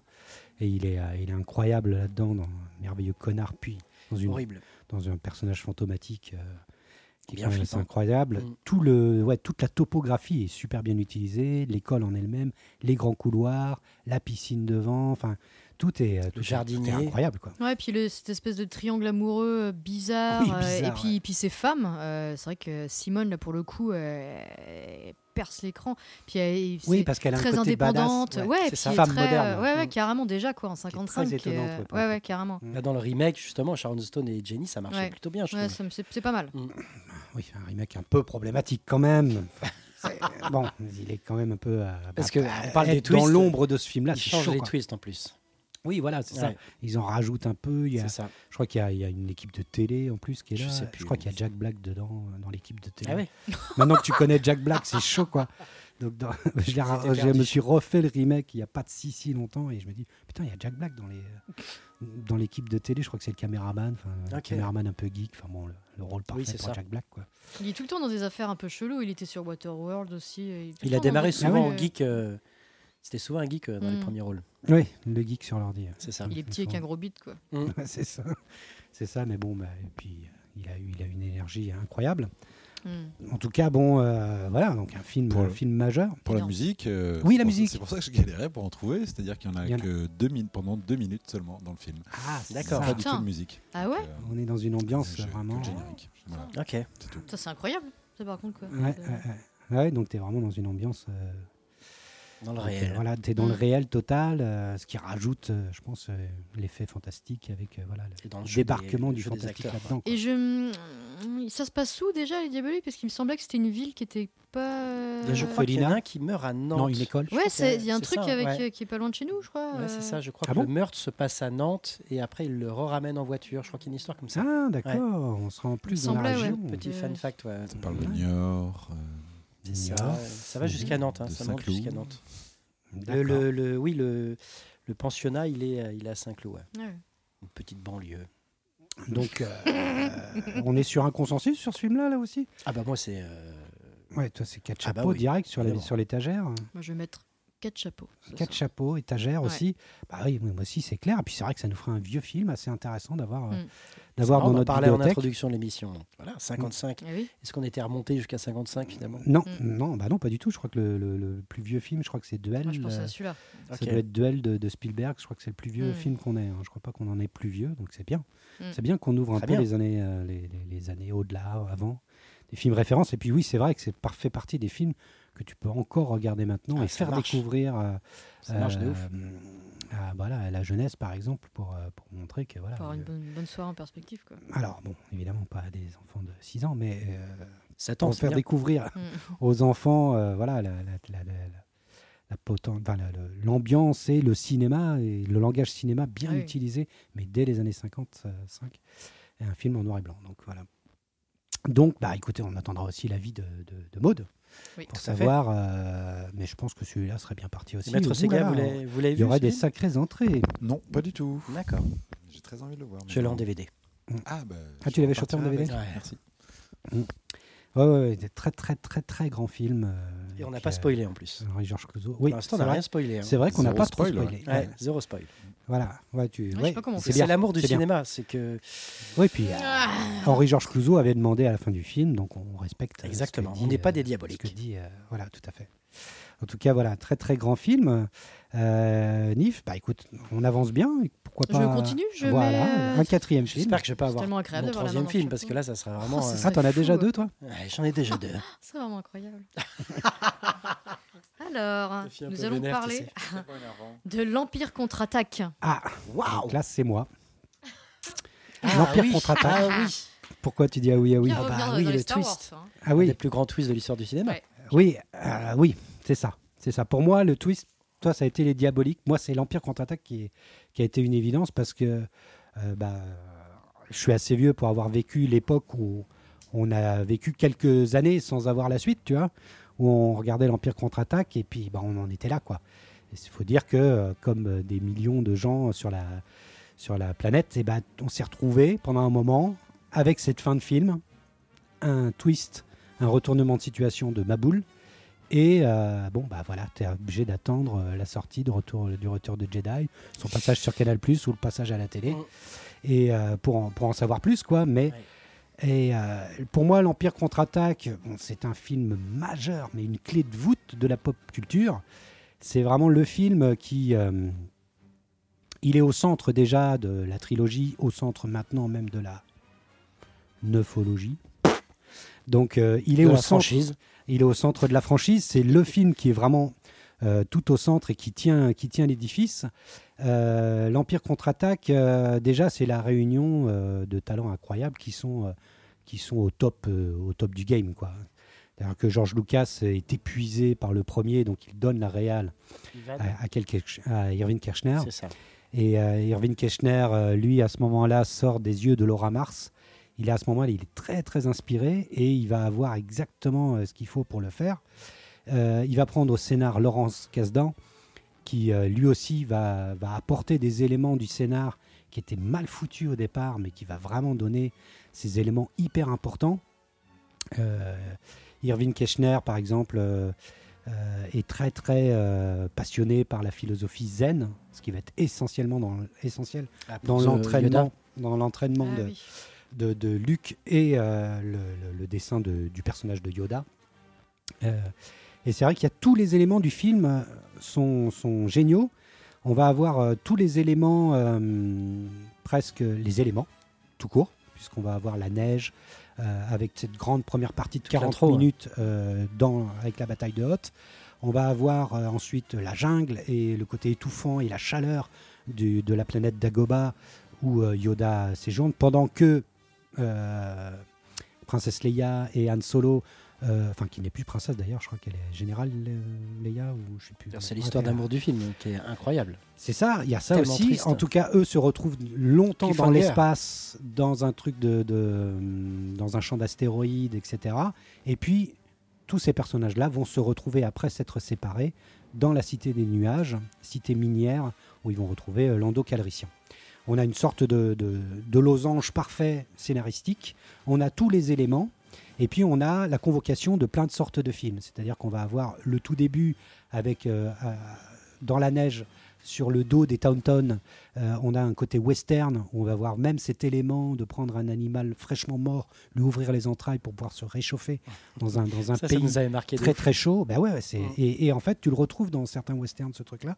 C'est purement western. Alors qu'ensuite tu vas avoir une grosse bataille, la bataille de Hoth qui convoque là vraiment les grandes batailles de, n'avait de- pas encore eu dans Star de Wars. films de guerre, de Seconde Mm. Guerre mondiale et tout ça, puisque tu as vraiment des éléments qui font très très Seconde Guerre mondiale. Et puis, euh, et puis euh, tu vas avoir ensuite bah, le, le film un peu asiatique d'entraînement zen.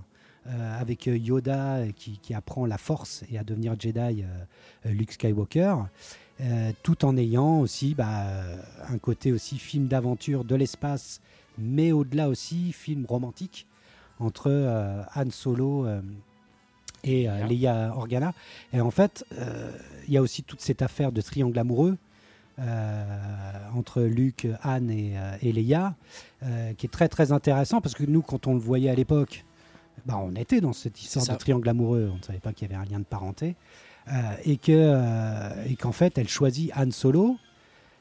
Môme, ça me faisait presque chier parce que je me disais merde, c'est Luke le héros, merde. C'est ça. Et puis en fait, tu grandis, et puis tu, tu comprends qu'en fait, le personnage plus intéressant, c'est Han Solo, qui est trouble, qui est bandit, qui est vaurien. Et puis, euh, et puis en fait, euh, Moi, vaurien ouais, c'est ça exactement. Et, euh, et d'ailleurs, les punchlines sont, sont, sont vraiment I excellentes. love you. I know. C'est ce que c'est ce que va apporter euh, Laurence Kasdan en, cette, euh, en fait là c'est c'est qu'il va apporter dans sa, sa- son scénario et l'écriture euh, chose qui m'intéresse beaucoup en fait euh, effacer. C'est-à-dire que à plein de moments Laurence Kasdan efface des textes en fait. Et il y a plein de moments où par exemple quand euh, Han Solo dit au revoir à Luke Skywalker, ils vont se séparer et, Han Solo vient de le sauver il allait mourir dans, dans- dans la neige. Et en fait, là, Laurence Kasdan a effacé tous les dialogues. Il se regarde. Han Solo lui fait genre juste un hochement de tête pour dire Je sais ce que tu, ce que tu I penses. Je sais que tu me remercies. T'as pas besoin de le dire, gars. Et Luke comprend. En fait, ils se disent rien, quoi. Et il va le faire à plusieurs reprises dans le film, notamment dans une des scènes les plus romantiques of the world, où euh, Han Solo va être euh, cryogénisé, carbonisé euh, dans la carbonite. Mm. Et, euh, et juste avant, euh, Leia lui dit je t'aime. Et, et, lui- et voilà, Han Solo ne dit pas je t'aime aussi, il dit I know. Et c'est tout, quoi. Il n'y a rien de besoin de rajouter. Alors, Harrison Ford a plus ou moins improvisé cette scène-là sur, sur le plateau, mais je pense que c'était aussi l'écriture même de Kasdan qui avait effacé beaucoup de choses thème de pour jouer plus sur la mise en scène. euh. Ah, ouais, il y a la musique aussi. Ce John thème, Williams. ce thème-là, ce thème de Leia et, et Han Solo, euh, qui est vraiment propre à l'Empire contre-attaque, est vraiment euh, magnifique. Il est repris de, de, mille, de, de moult façons. Il, est, euh, il accompagne à chaque fois les, le, le- le vol du Faucon Millennium à plusieurs reprises, quand Mm. il fait des loopings ou quand il, quand il se décroche parmi. euh, euh, Enfin bon, bon, voilà, moi je, Quand il fait, quand il fait son, son intéressant. ce, ce film est, euh, est- pour moi, il est euh, incroyable, quoi. Enfin, je veux dire, tout est là. C'est-à-dire qu'il passe de euh, space euh, film de- d'espace euh, d'action à vraiment space opéra avec ce point final. Donc, euh, avec euh, Dark Vador qui, qui avoue qu'il est le père à Luke. Il était pas au courant d'ailleurs, il me semble. euh, Luc Georges Ouais. Ah bah non. Non, Il était pas Ah, au courant, tu il était pas au courant du- Ah, qu'il allait, qu'il allait balancer, euh, balancer ça. euh. Alors, le twist, là, euh, le twist, il est cramé, quoi. Ouais, mais enfin bon, Ah, je pense que c'est un que twist qui plutôt fait. Star Wars quand éventé. même. hein. Celui-là, je pense qu'il est plutôt inventé, mais c'est vrai que nous, à l'époque, euh, on l'a vécu euh, genre comme une grande claque dans la gueule. Euh, c'était vraiment un truc. euh, C'était fou, impossible. quoi. Euh, voilà, c'était. euh, C'était un robot. euh, on s'identifiait en plus tellement à Luke Skywalker que tu te le prends vraiment en pleine gueule, quoi. Et puis, alors, je disais qu'il y a plusieurs talents qui sont vraiment euh, au top du top dans ce film-là. Euh, et puis, en particulier, euh, Frank Oz. C'est vrai qu'ils ont cherché comment représenter Yoda. Euh, ça devait être un mec, ça devait être un. Euh, ils ont failli faire un, un- un singe dans un, dans un costume. Enfin bon, ils ont cherché. Et puis tout d'un coup, ils ont fait appel à Jim Henson, qui va, euh, qui The va, Boss. qui va le brancher avec euh, son, son, son meilleur marionnettiste, quoi, le, le mec euh, Frank Oz, qui va, qui va faire un Yoda de, de Maboule en contrôlant absolument tout, les, les, les- toutes les expressions de son visage, et rendre Yoda drôle au début, et puis ensuite euh, ultra puissant, avec euh, cette scène où il fait ressortir le, le, le, le- le X-Wing de, des marais, avec une musique de John Williams qui est à tomber Mhm. par terre à Cette ce moment-là. elle est folle, elle est folle, elle est complètement folle. Et on savait pas qu'un Jedi pouvait euh, faire ça. Oui, nous on découvre à ce moment-là. C'est fou. On découvre ce que fait euh, un Jedi. Quoi. Euh, on croyait juste qu'il savait piloter les yeux fermés ou, ou, euh, qu'il avait un sable laser. Quoi. Point. Là, tout d'un coup, on se rend compte qu'il peut, qu'il est, télékinésiste euh, Mm. et à un point de, de folie. Bon, bref, voilà, je, voilà, je préfère m'arrêter maintenant sur l'Empire contre-attaque. euh, voilà, pour moi, le, le twist, c'était ce film-là, quoi. C'était Mm. vraiment un truc qui a été majeur dans, dans ma jeunesse, donc euh, c'était, c'était, c'était une évidence, quoi. C'était vraiment, euh, voilà, un grand, grand, grand, grand film qui con- contient tellement de choses, en fait. Et euh, donc voilà, bah, je sais pas. Qu'est-ce que, qu'est-ce Pas que- grand chose à dire que de plus. hein, on est au cœur de la saga. Je crois que tu as tout dit. euh, Voilà, pour moi, ça reste. euh, J'aime pas dire le meilleur parce que je reste tout le temps euh, à l'affût de, de- de tout, hein, de tout Star Wars. Je, suis un- je bouffe Star Wars, j'adore ça. Mais c'est vrai que ça reste quand même le- le- l'œuvre majeure où il y a tout, quoi. Quand Ouais. on compare l'histoire d'amour euh, à celle des- de la première trilogie avec Anakin, voilà, c'est très très différent. Mais non, non, il y a rien à dire de plus sur ce que tu viens de dire. Rien. Bah, c'est ouais, c'est voilà. Pour moi, l'Empire contre-attaque, c'est c'est euh, et, en plus, je me place pas du tout dans le discours de Clerks, quoi. Tu vois, euh, je sais pas si vous connaissez ce Ouais, film ouais, ouais, de Kevin Smith. Énorme. comment il défend euh, parce que il, il a pas tout à fait tort dans ce qu'il dit que c'est le meilleur parce que finalement, c'est le film de l'échec. Tout est voué à l'échec dans ce film. Mm. La bataille de Hoth, ils la perdent. Euh, Han Solo est, euh, est capturé et euh, est mis dans la carbonite. Euh, Luke Skywalker ne le finit cliffhanger pas. de la guerre, de, de tout quoi. Ouais, Luke Skywalker ne finit pas sa formation de Jedi et euh, va se faire couper la main et en plus euh, se ramasser euh, une vérité en pleine face euh, qui, qui, qui, voilà, qui le fait. euh, Parce que c'est aussi le échouer cœur même, face à Dark Vador, c'est aussi quoi. le cœur même de, de la force. Euh, c'est ce qui fait aussi la beauté. des- Enfin, moi, c'est un truc que je me redis aussi. euh, Bon, d'abord, j'ai envie de dire boomer de ouf, mais j'ai Ah aussi bah, envie de dire merci. que c'est- d'autant plus beau de se rappeler tout le temps la philosophie de la force, que c'est un équilibre, de pas passer du côté obscur, et que c'est aussi un apprentissage. Euh, bon, on n'a pas tous un Yoda dans la vie, mais euh, c'est aussi un putain d'apprentissage que de se souvenir qu'il faut non pas passer du côté, de du, du côté obscur de la force, mais que ça demande, euh, ça demande de l'énergie, ça demande, ça demande un, apprentissage. Et, Tout à fait. Toujours beau de se le rappeler dans, en matant des Star Wars. Ah, puis c'est tellement beau, euh, enfin, il y a tellement de scènes qui sont magnifiques. J'adore quand Luke Skywalker rappelle Leia euh, euh, par la pensée, euh, Mm. alors qu'elle est à la fin du film. Enfin, il y a tellement de scènes qui me mettent les larmes aux yeux, moi, quand je vois ce film-là. Ça marche toujours autant. Euh, voilà, bon, bah, voilà, moi je suis un, un Star Wars boy, euh, je voilà, full disclosure, je dis tout, bon, voilà. mais, mais celui-là, pour moi, c'est massif, quoi. hein, c'est, Mm. euh, Il se reprend un petit peu de rhum. et, et je me sers un petit rhum là-dessus. Ça veut dire qu'il y a de chapeau, quoi. Bah voilà. Bah, c'est je- le cœur du cœur. Rien je- à dire. Moi, je sais pas, j'ai presque envie de faire caca sur George Lucas. Non, on ça, peut pas. Mais- vas-y, tu es- tu es Wars, libre. euh, Tu fais caca sur tout le reste, mais pas sur celui-là. Non, je vais pas faire caca sur celui-là. Mais euh, je ferai Bah, surtout caca qu'il plus n'était pas euh. si impliqué que ça, en fait, finalement, dans Bah celui-là. oui, mais de toute façon, il sera plus impliqué du tout après. euh, si, juste pour venir Bah, faire chier en tant que producteur. la prélogie, quoi. quoi. Ouais, je fais un petit peu de ça, un petit peu de euh. faire des. euh, de la, remaster- Faire des. de la remasterisation Ouais. d'images. Oui, voilà, oui, c'est rajouter ça. Des booms et tout ça. Rajouter du caca, faire chier sur sa propre. Ah oui, oui, oui, ça, oui. Faire oui. caca sur les films, quoi. Hmm, Là, oui, tu peux dire, ok, boomer. Quoique, bon, la version 4K, justement, je, la- je- pour pouvoir préparer, j'avais jamais vu la version 4K. Sur Disney, il y a les Voilà, 4K. tu sais. Et euh, putain, ça m'a fait plaisir Mm. de voir. Et je sais pas si vous netteté regardez de la, folie. la série, là, ILM, Eh ben euh, oui. documentaire, ouais, qui, où il explique un petit peu euh, bah, toutes les contraintes techniques qu'il avait. euh, Tu en je- as Un documentaire Je ILM que toi qui sur parlé. ILM, ouais. Où ça C'est sur Disney Plus aussi je sais pas comment s'appelle le documentaire, mais c'est sur euh, euh, Disney, je crois. Disney Plus Et, Ah euh, Il me semblait qu'on en avait parlé, mais non.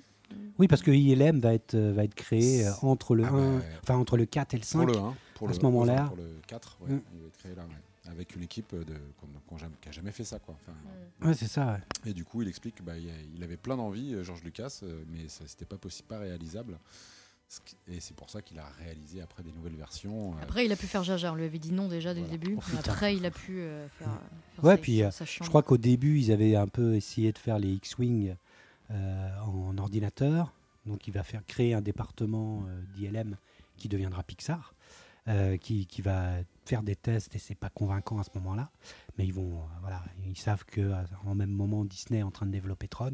Hmm. Donc, il y a déjà une concurrence au niveau de l'image euh, informatique qui va devenir tellement importante aujourd'hui. Mais, euh, mais c'est marrant que voilà, ce- dans Star Wars, il y a aussi ça, l'impulsion vers Pixar, l'impulsion vers euh, les, les- les CGI, les, les- les images euh, générées par ordinateur. C'est tellement monstrueux. Qu'est-ce que c'est Ça ressemblerait quoi à un monde sans Star Wars en fait quoi? C'est une belle question. Hmm. C'est comme un monde euh, sans Star Trek, c'est dur. Quoi.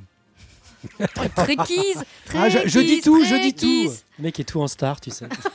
Ouais, moi, tout ce qui est Star. C'est comme la nouvelle star. Enfin voilà, quoi. Ouais, Starac, tout ça. Je... Bon, voilà. Allez, En tout cas, voilà, bon, moi j'ai quatre chapeaux, toi aussi. quatre Quatre chapeaux, allez, c'est parti. Allez, hein, C'est parti. euh, bon, celui-là, quand même, peut être, euh, Eh, C'est un peut-être sur strike hein, depuis l'étagère. le début là. Ouais, dis donc. Et alors d'ailleurs, je fais une petite, parenthèse parce que j'étais en, en- en direct, euh, donc euh, Maud euh, qui était en Yougoslavie en ce moment même, Ah, elle a répondu et qui valide Scream et les Diaboliques Ah, En quatre chapeaux. en quatre chapeaux.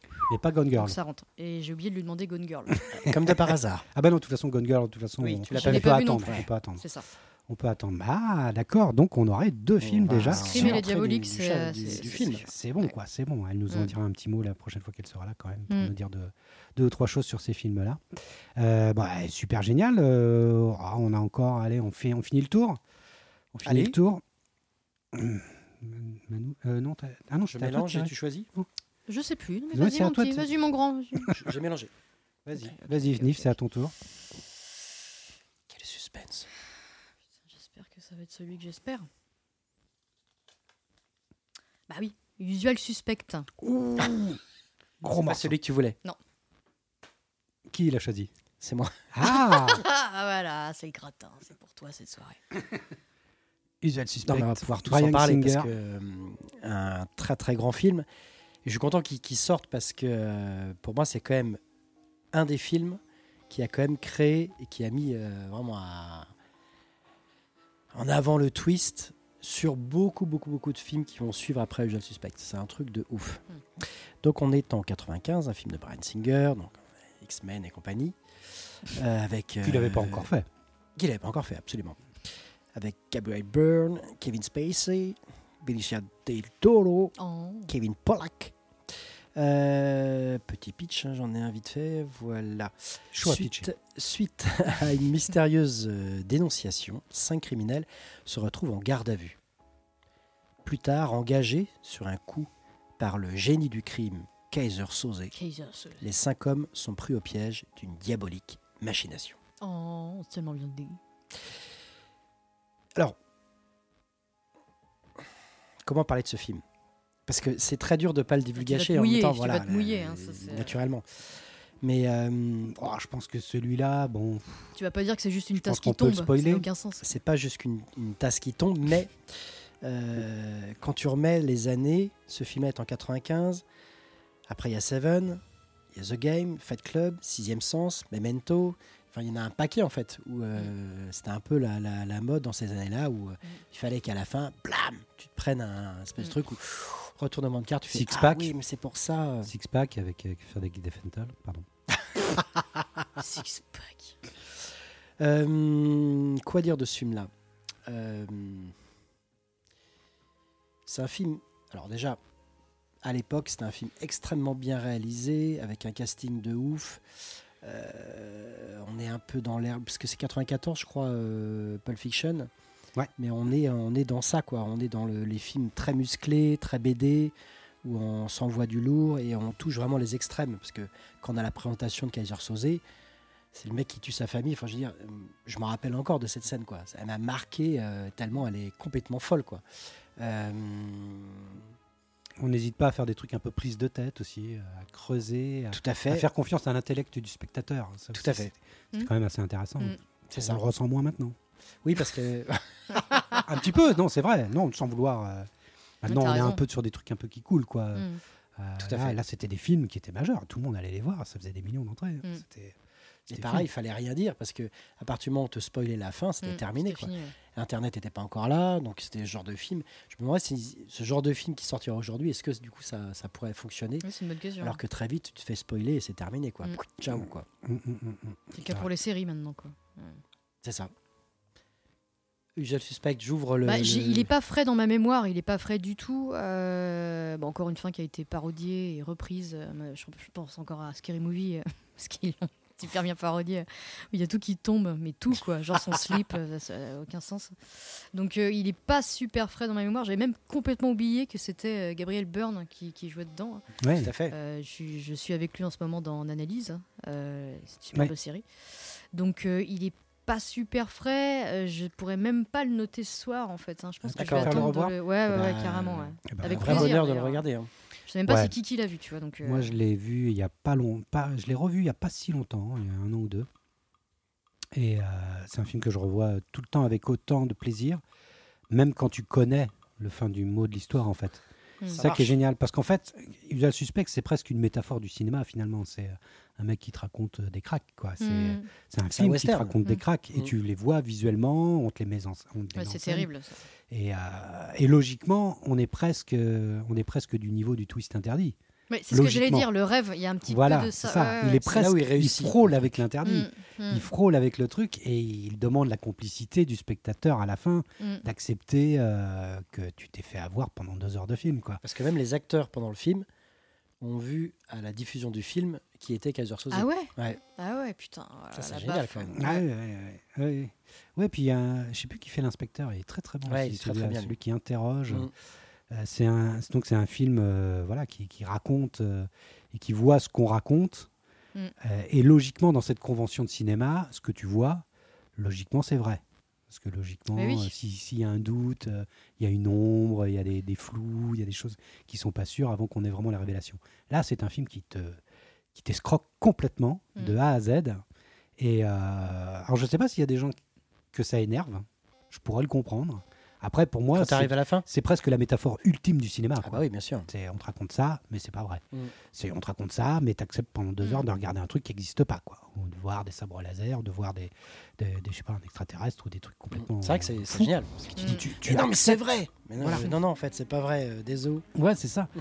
Donc. euh, Et encore une fois, tout est dans le détail. Euh, ça va être des détails de fin, de ralenti. euh, comme avec, c'est quoi C'est la tasse, c'est le nom. Je crois qu'il a pris deux choses. une euh, association, ouais, ouais, c'est ça. l'association de nom. Enfin, Mm. c'est des, des détails qu'il a pris sur le Il y a moment. un mur euh, derrière lui avec des mots.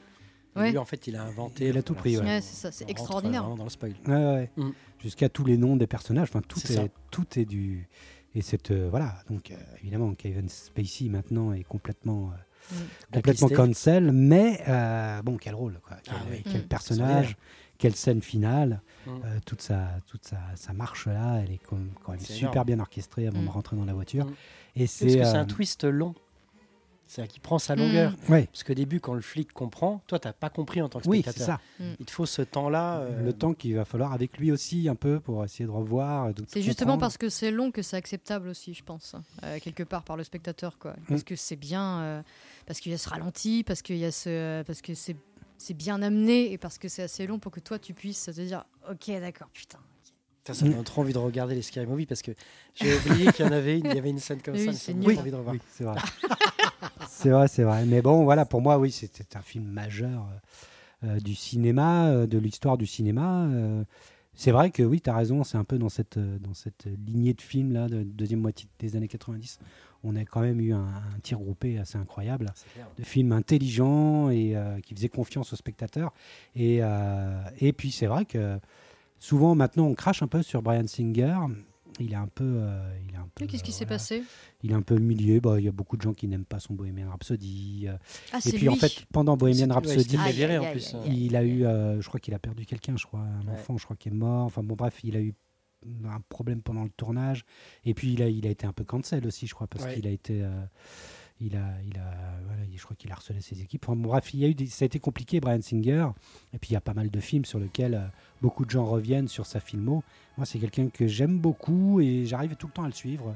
Même si moi aussi j'ai des problèmes sur Bohemian Rhapsody, mais j'arrive tout le temps à voir sa patte, j'arrive tout le temps à voir des trucs qu'il fait que j'aime bien. Peut-être qu'il aurait dû Donc, il a- devenir chanteur plutôt. Brian Singer. Ah, je l'ai, je l'ai. Très bon, très bon. Brian Singer, je l'ai.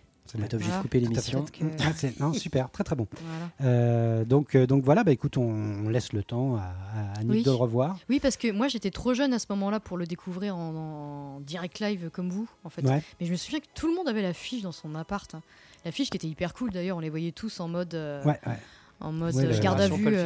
Ouais, voilà, exactement. Ça faisait partie des affiches euh, que tout le monde avait. Quoi. Oui, oui, c'est vrai. Et mais en même temps, fallait, voilà, je pouvais, moi, je pouvais comprendre les gens qui, qui n'avaient Mm. pas aimé parce que bon, tu, tu te fais quand même bien, bien harponner, euh, bien Ouais. arnaquer euh, pendant tout le film, quoi.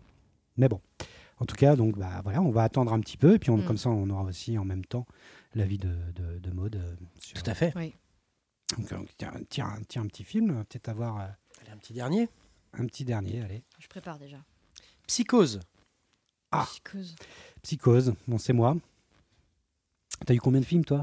Moi j'en ai eu un. Oh mince Oh non, c'est nul. Bon, désolé. Bon, Non, bah, Psychose, Psychose. c'est super. Euh, Psychose, euh, bon, bah, Psychose, quoi. Toi t'es dans le vieux, toi. Dans le vieux, euh, dans le vieux machin. dans Bah, l'Empire contre-attaque, c'était pas si vieux, Oh, peu, 80. quand même, hein. Euh, J'étais sur Psychose, oui, bah, Psychose, pour moi, ça me semblait être le. C'est marrant, on en a un petit peu parlé par le biais des diaboliques. Absolument. Euh, oui, parce que pour moi, il y a, il y a déjà il y a deux gros twists majeurs dans ce film.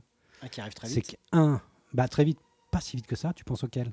Il tue son héroïne. Bah, Voilà, celui- c'est ça, tout à fait. Il arrive assez vite. presque à la moitié du film. hein. Oui. Mais C'est à trois quarts d'heure, une heure, hein, presque. tout, quoi. Ouais. sur un film de 1h50. Je crois que tu à 45 minutes. euh, donc Janet Lee, la grosse star de l'époque, Une blonde. blonde, sexy en diable, euh, crève dans la fameuse scène de la douche. Est-ce qu'on a besoin de parler de ça, de cette scène majeure du Mm. cinéma On va faire une Euh, émission Et puis le dernier twi- twist à la fin, qui, est- qui n'arrive pas à la fin fin, euh, puisqu'à l'époque, il fallait euh, les 10 minutes d'explication par un psychologue à la fin. Je sais pas si vous vous souvenez, à la fin. Ouais. Ah bon?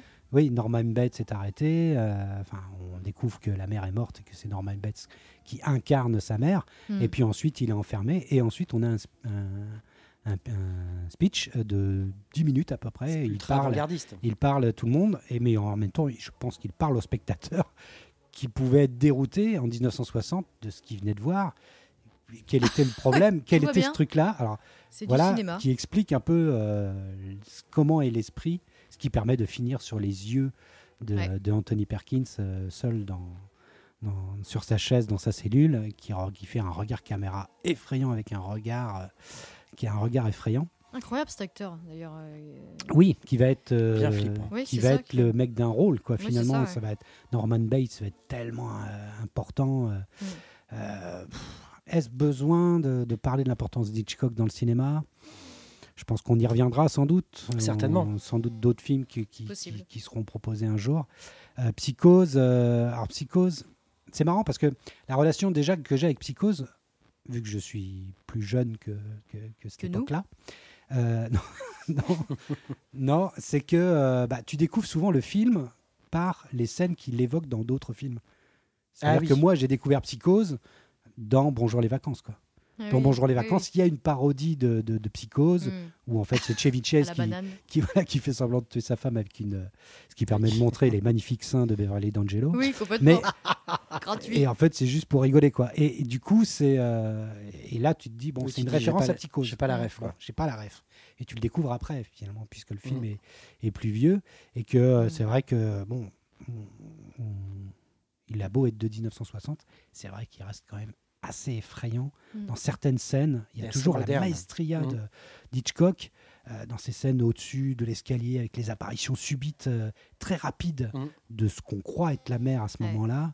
Euh, ces C'est coups terrible. de couteau ou quand il apparaît tout le temps dans un flou euh, étrange. Et même quand on le voit enfin avec la tête d'Anthony Perkins Ouais, ça, à la fin, il a une tête de grimace, de douleur qui donne un aspect hyper flippant de, ce, de cet homme habillé en vieille femme avec une perruque. Mm. Euh, et euh, bah, c'est c'est un, un film majeur. C'est marrant parce que Hitchcock euh, disait qu'il faisait deux sortes de films des films de suspense et des films de terreur. Là, on est clairement dans un film de terreur. Et il adorait cette notion un peu de film un peu roller coaster, un peu. euh, euh, je vais, euh, je vais au cinéma ouais, pour, pour des, Mm. des frissons et des sensations. Et euh, il va en faire plusieurs comme ça, comme Les Oiseaux ou d'autres. Mais, euh, mais celui-là, c'est vraiment la matrice. C'est un film génétique. C'est euh, et, et c'est marrant parce que il va, il va prendre une équipe. Il va dire, moi, je veux ait- qu'on ait que 1 million de dollars pour le film. Il va s'imposer ça. Donc, il va prendre l'équipe télé qu'il avait pour Afrique- Alfred Hitchcock présente. Et il va Mm. vraiment faire le film avec très peu, très peu d'argent. Et, euh, et ce qui va donner un peu cet aspect un peu euh, minimaliste et contraint du film, euh, qui a finalement très peu d'unités de lieu Et qui aide à la terreur. et qui aide Mm. à la terreur, en fait, dans cette simplicité. Et puis, euh, bon, il faut parler d'Anthony Perkins, qui est quand même euh, incroyable. Il faut dire que c'est de l'adaptation d'un fait divers qui avait été écrit en bouquin et, qu'il- et que c'est en lisant ce bouquin qu'Hitchcock va vouloir acheter les droits. Mais c'est l'histoire vraie d'un tueur euh, aux États-Unis, comme ils en ont beaucoup, comme Mm. ils en cultivent beaucoup, et qu'à la base, cet homme-là était petit, euh, gros, sans cheveux, avec des lunettes, pas du tout séduisant. Et, et le coup de génie d'Hitchcock, c'est d'en faire quelqu'un de séduisant, justement. De faire en sorte que le euh, qu'on se fasse avoir et qu'on suive ce type-là parce qu'il protège sa mère, finalement Mm. Mm. et qu'on ait de l'affection finalement pour lui. Et, euh, et le film s'appelle Psychose aussi parce que euh, finalement tout le début du film avec euh, Janet Leigh qui, qui vole de l'argent et qui, qui est en pleine psychose, c'est vraiment tout le premier film, tout le début, c'est une demi-heure Et on la suit de cette nana-là qui suit, Mm. qui est flippée par les flics, Mm. le flic horrible avec des lunettes de soleil euh, qui la regarde, qui la suit, euh, tout le monde la questionne. bon, bref, c'est elle qui est dans la psychose. Et quand elle arrive auprès de Norman Bates, elle croit qu'elle, elle a l'ascendant sur lui. Mm. Elle a entendu la mère crier, il dit ok c'est un pauvre petit garçon qui est voilà qui, est- qui a, qui a 25 ans et qui Norman. est opprimé par sa mère. C'est Et- vraiment de la manipulation. là. Et elle, elle croit qu'elle a le dominant sur Mm. lui. Et en fait bon, elle, elle se fout euh, euh, le Mm. dos dans l'œil et le, et le couteau euh, donc euh, partout dans le corps quoi. On est encore une fois dans des apparences. On Mm. est encore une fois dans repousser les limites. euh, Ouais. Plus se sentir en sécurité du tout pendant une heure et demie. Euh, D'un seul coup, tout est possible. Quoi. Et ça, je pense que ce film va premiers. tellement choquer plein de, gén- plein de jeunes à l'époque, Mm. que tu vois, des, des De Palma, Dario Argento, tout ça, tout le Ça giallo, le Mm. giallo italien, c'est clairement, ça vient de, de ça, quoi. Mm. La nudité de la femme dans la douche, Mm. euh, toute cette scène, comment elle est filmée, Ah, on peut y aller là l'œil, Ah, le couteau, Je reviens, je reviens, je reviens. c'est ça. le couteau, le voilà, c'est c'est tout l'érotisme de cette scène mélangé à- au sang et à, bah, tout, tout, tout de Puis ce, Palma, ce complexe tout de. Palma, euh, tout voilà. Verhoeven, tout, Mm. tout, euh, tout Dario Argento, tout est là, quoi. En tout cas, pour tout ce qui est côté euh, giallo et, et, euh, bon, bref, voilà. Pour moi, C'est tout ça ça- pour ça, pour dire que le film est majeur, quoi. C'est un film qu'on a vu tard et c'était, ça faisait partie des films un peu interdits quand on allait au vidéoclub et voilà, c'était le, le- il y avait Shining, Psycho, c'était comme les films un peu genre Mm. euh, non non c'est euh, ça vous pouvez celui-là non c'est c'est c'est mort donc effectivement Ça qu'est-ce qu'il y a derrière euh, Mm. donc moi j'avais le souvenir de, de m'être fait avoir mais d'avoir euh, beaucoup plus de distance avec le film parce que je l'ai vu tard aussi euh, où tu te dis tu t'attends tellement un truc fou parce qu'on a grandi avec le fait qu'on le connaissait pas que quand je l'ai vu effectivement je suis redescendu quoi en mode ah ok d'accord c'est ça ça va ce qui n'a pas été le cas pour Shining mais pour Psycho je me dis ok d'accord c'est cool tout va bien mais par contre Mais ouais, quand la même, photo et quand tout même. ça ah bah oui c'est monstrueux parce que là pour le coup dans le montage et tout ça c'est une vraie leçon de cinéma ça t'emmène et puis t'es, euh, moi le, le premier twist c'est celui qui m'a m'attendais tellement pas à ça quoi mais tellement pas à ça Que ce Non, soit pas la Final Girl. que ouais ce c'est ça c'est ça exactement Et puis le lieu aussi, hein, cet hôtel, cette Oui, maison perchée au-dessus. Je fais un petit big up à, à Maître Sega. On avait vu. euh, c'était pas, c'était pas le vrai, je pense pas décor, Si, mais si, c'était si, le vrai décor. hein. Le vrai décor. Aux aux États-Unis, quand on est parti faire les, les- les studios euh, Universal Studios, Ah ouais, du coup, on est passé euh, en petit train devant.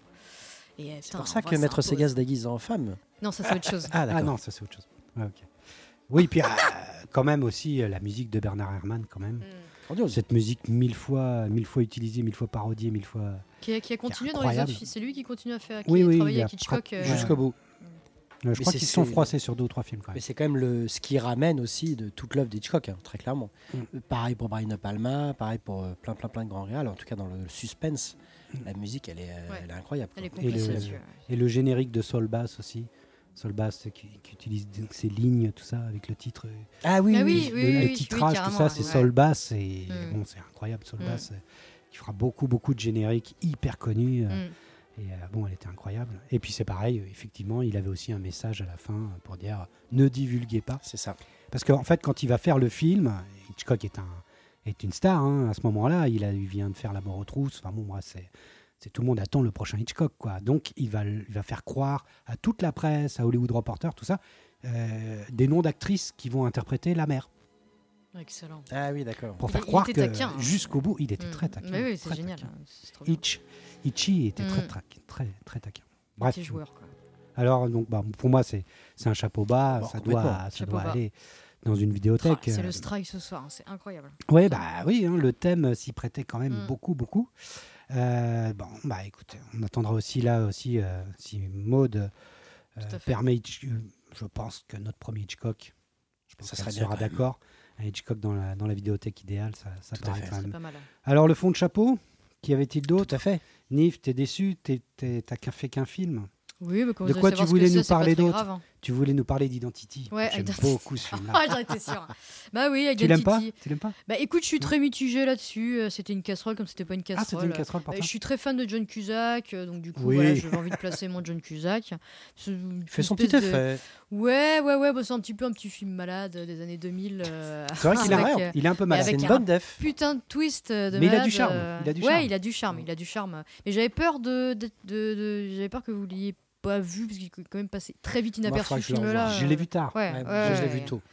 Ah, trop Je me tôt. rappelle plus. Trop tôt. Je sais Ah, écoutez, j'avais pas mal écrit là-dessus. hein, J'étais, j'étais plutôt contente de moi. Ah, Après, merde. euh, Oh, ouais, ouais. désolé. Je l'avais appelé le syndrome du vaisseau de l'angoisse. Du coup, j'avais fait des petites références. euh, Le vaisseau de 2000, euh, l'angoisse. Le vaisseau de l'angoisse. Avec le bateau et les- tous les morts Ouais, dedans. ouais, ouais. ah, Celui-là, si j'ai un faible pour celui-là. Bah oui, je sais. Il est complètement con, mais qu'est-ce que je l'aime ce Bah film. oui, oui, c'est ça. Ouais, Peut-être qu'un jour on reviendra là-dessus. Ah bah oui, oui. En tout cas, on reviendra sur John Cusack, ça c'est sûr. Ah bah Il j'espère. y a tellement de, de films de ouf de John Cusack. Je t'aime.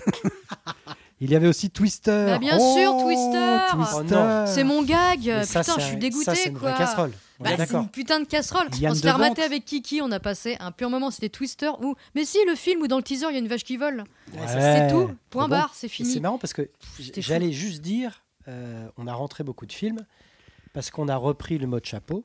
Ouais. Et que. euh, J'ai oublié de mettre. Enfin, parce qu'on aimait bien mettre quand même des Casserole. casseroles. Ouais. Et effectivement, on avait Une deux. casserole enfin, ou, un film un peu anomalie, quoi. Oui, Là, je voilà, me le c'est mets ça. au chaud. Twister Tornade ou au Québec. Mais attends, je me le Oui, mets au garde chaud au parce chaud, que garde au c'est chaud. incroyable tout ce que j'ai pu écrire. Parce euh, que là, on j'ai tenté dans- de le re-regarder. Oh c'est là là là. vraiment, C'est waouh. terrible. Ah, les En plus, chasseurs il y a- de tornades. Philippe Seymour Hoffman que Ouais, t'adores. oui. Qui, s'est gouré de casting, je Ah, pense qu'il voulait jouer dans Las Vegas Paris. Enfin, il s'est complètement euh, loupé là-dessus, quoi. Tu dis qui Philippe Seymour Hoffman. Ah oui. Ah oui, c'est oui, vrai. qui, qui joue, oui, qui joue à part. il joue un un truc tout seul. Même pas, je sais pas. Il joue un truc. Mais c'est extraordinaire. hein. Franchement, on a passé un pur moment. euh, Ouais. Du gros Bill Paxton, du gros Ellen Hunt. euh, Ouais, moi, je, reparlera. ça me déteste jamais. mais Ah, c'est une petite séance de ça, Twister. franchement, c'est euh, chaud. Ça me dérange pas. Et alors, juste, comme juste, les ailes de pour le fun fact, ça. Twister 2. Twister 2, il y Ah, a ça, déjà le teaser, il y a déjà le teaser Ah bon avec Ellen Hunt. Ah, mais Bill Paxton est mort. 2024. Ah, il est. euh, D'accord. Non, mais je pense qu'il va exister quand même pourquoi il dans est le pas film. dedans, je Ouais, pense. c'est ça. Non, mais je pense qu'il va avoir un truc. euh, Ah, bon je sais pas. Bah oui. Son Déjà, fils. les, les fans pleurent. euh, 2024. Alors, c'est peut-être Joseph Kosinski qui s'y collerait, je sais pas qui c'est. euh, Ah, c'est un nom qui me dit euh, quelque chose. Voilà. Mais je le remets pas. 2024. voilà.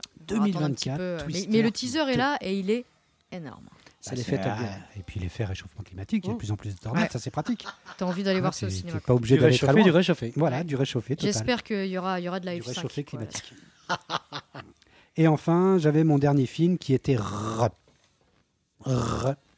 Euh, Twist euh, Twist, oui, parce qu'il y a un twist dedans, c'est le, le supermarché, Ah oui, le supermarché. Ah oui. qui pour moi est un twist digne de Shyamalan, mais je me dont ils n'en font rien. Mais si, Ah tu si, il débarque dans un supermarché au bout d'un moment. Ah ouais Barthélemy qui est déguisé en poussin. Ouais, il est déguisé en poussin et il se retrouve dans un supermarché. En fait, c'est un rêve.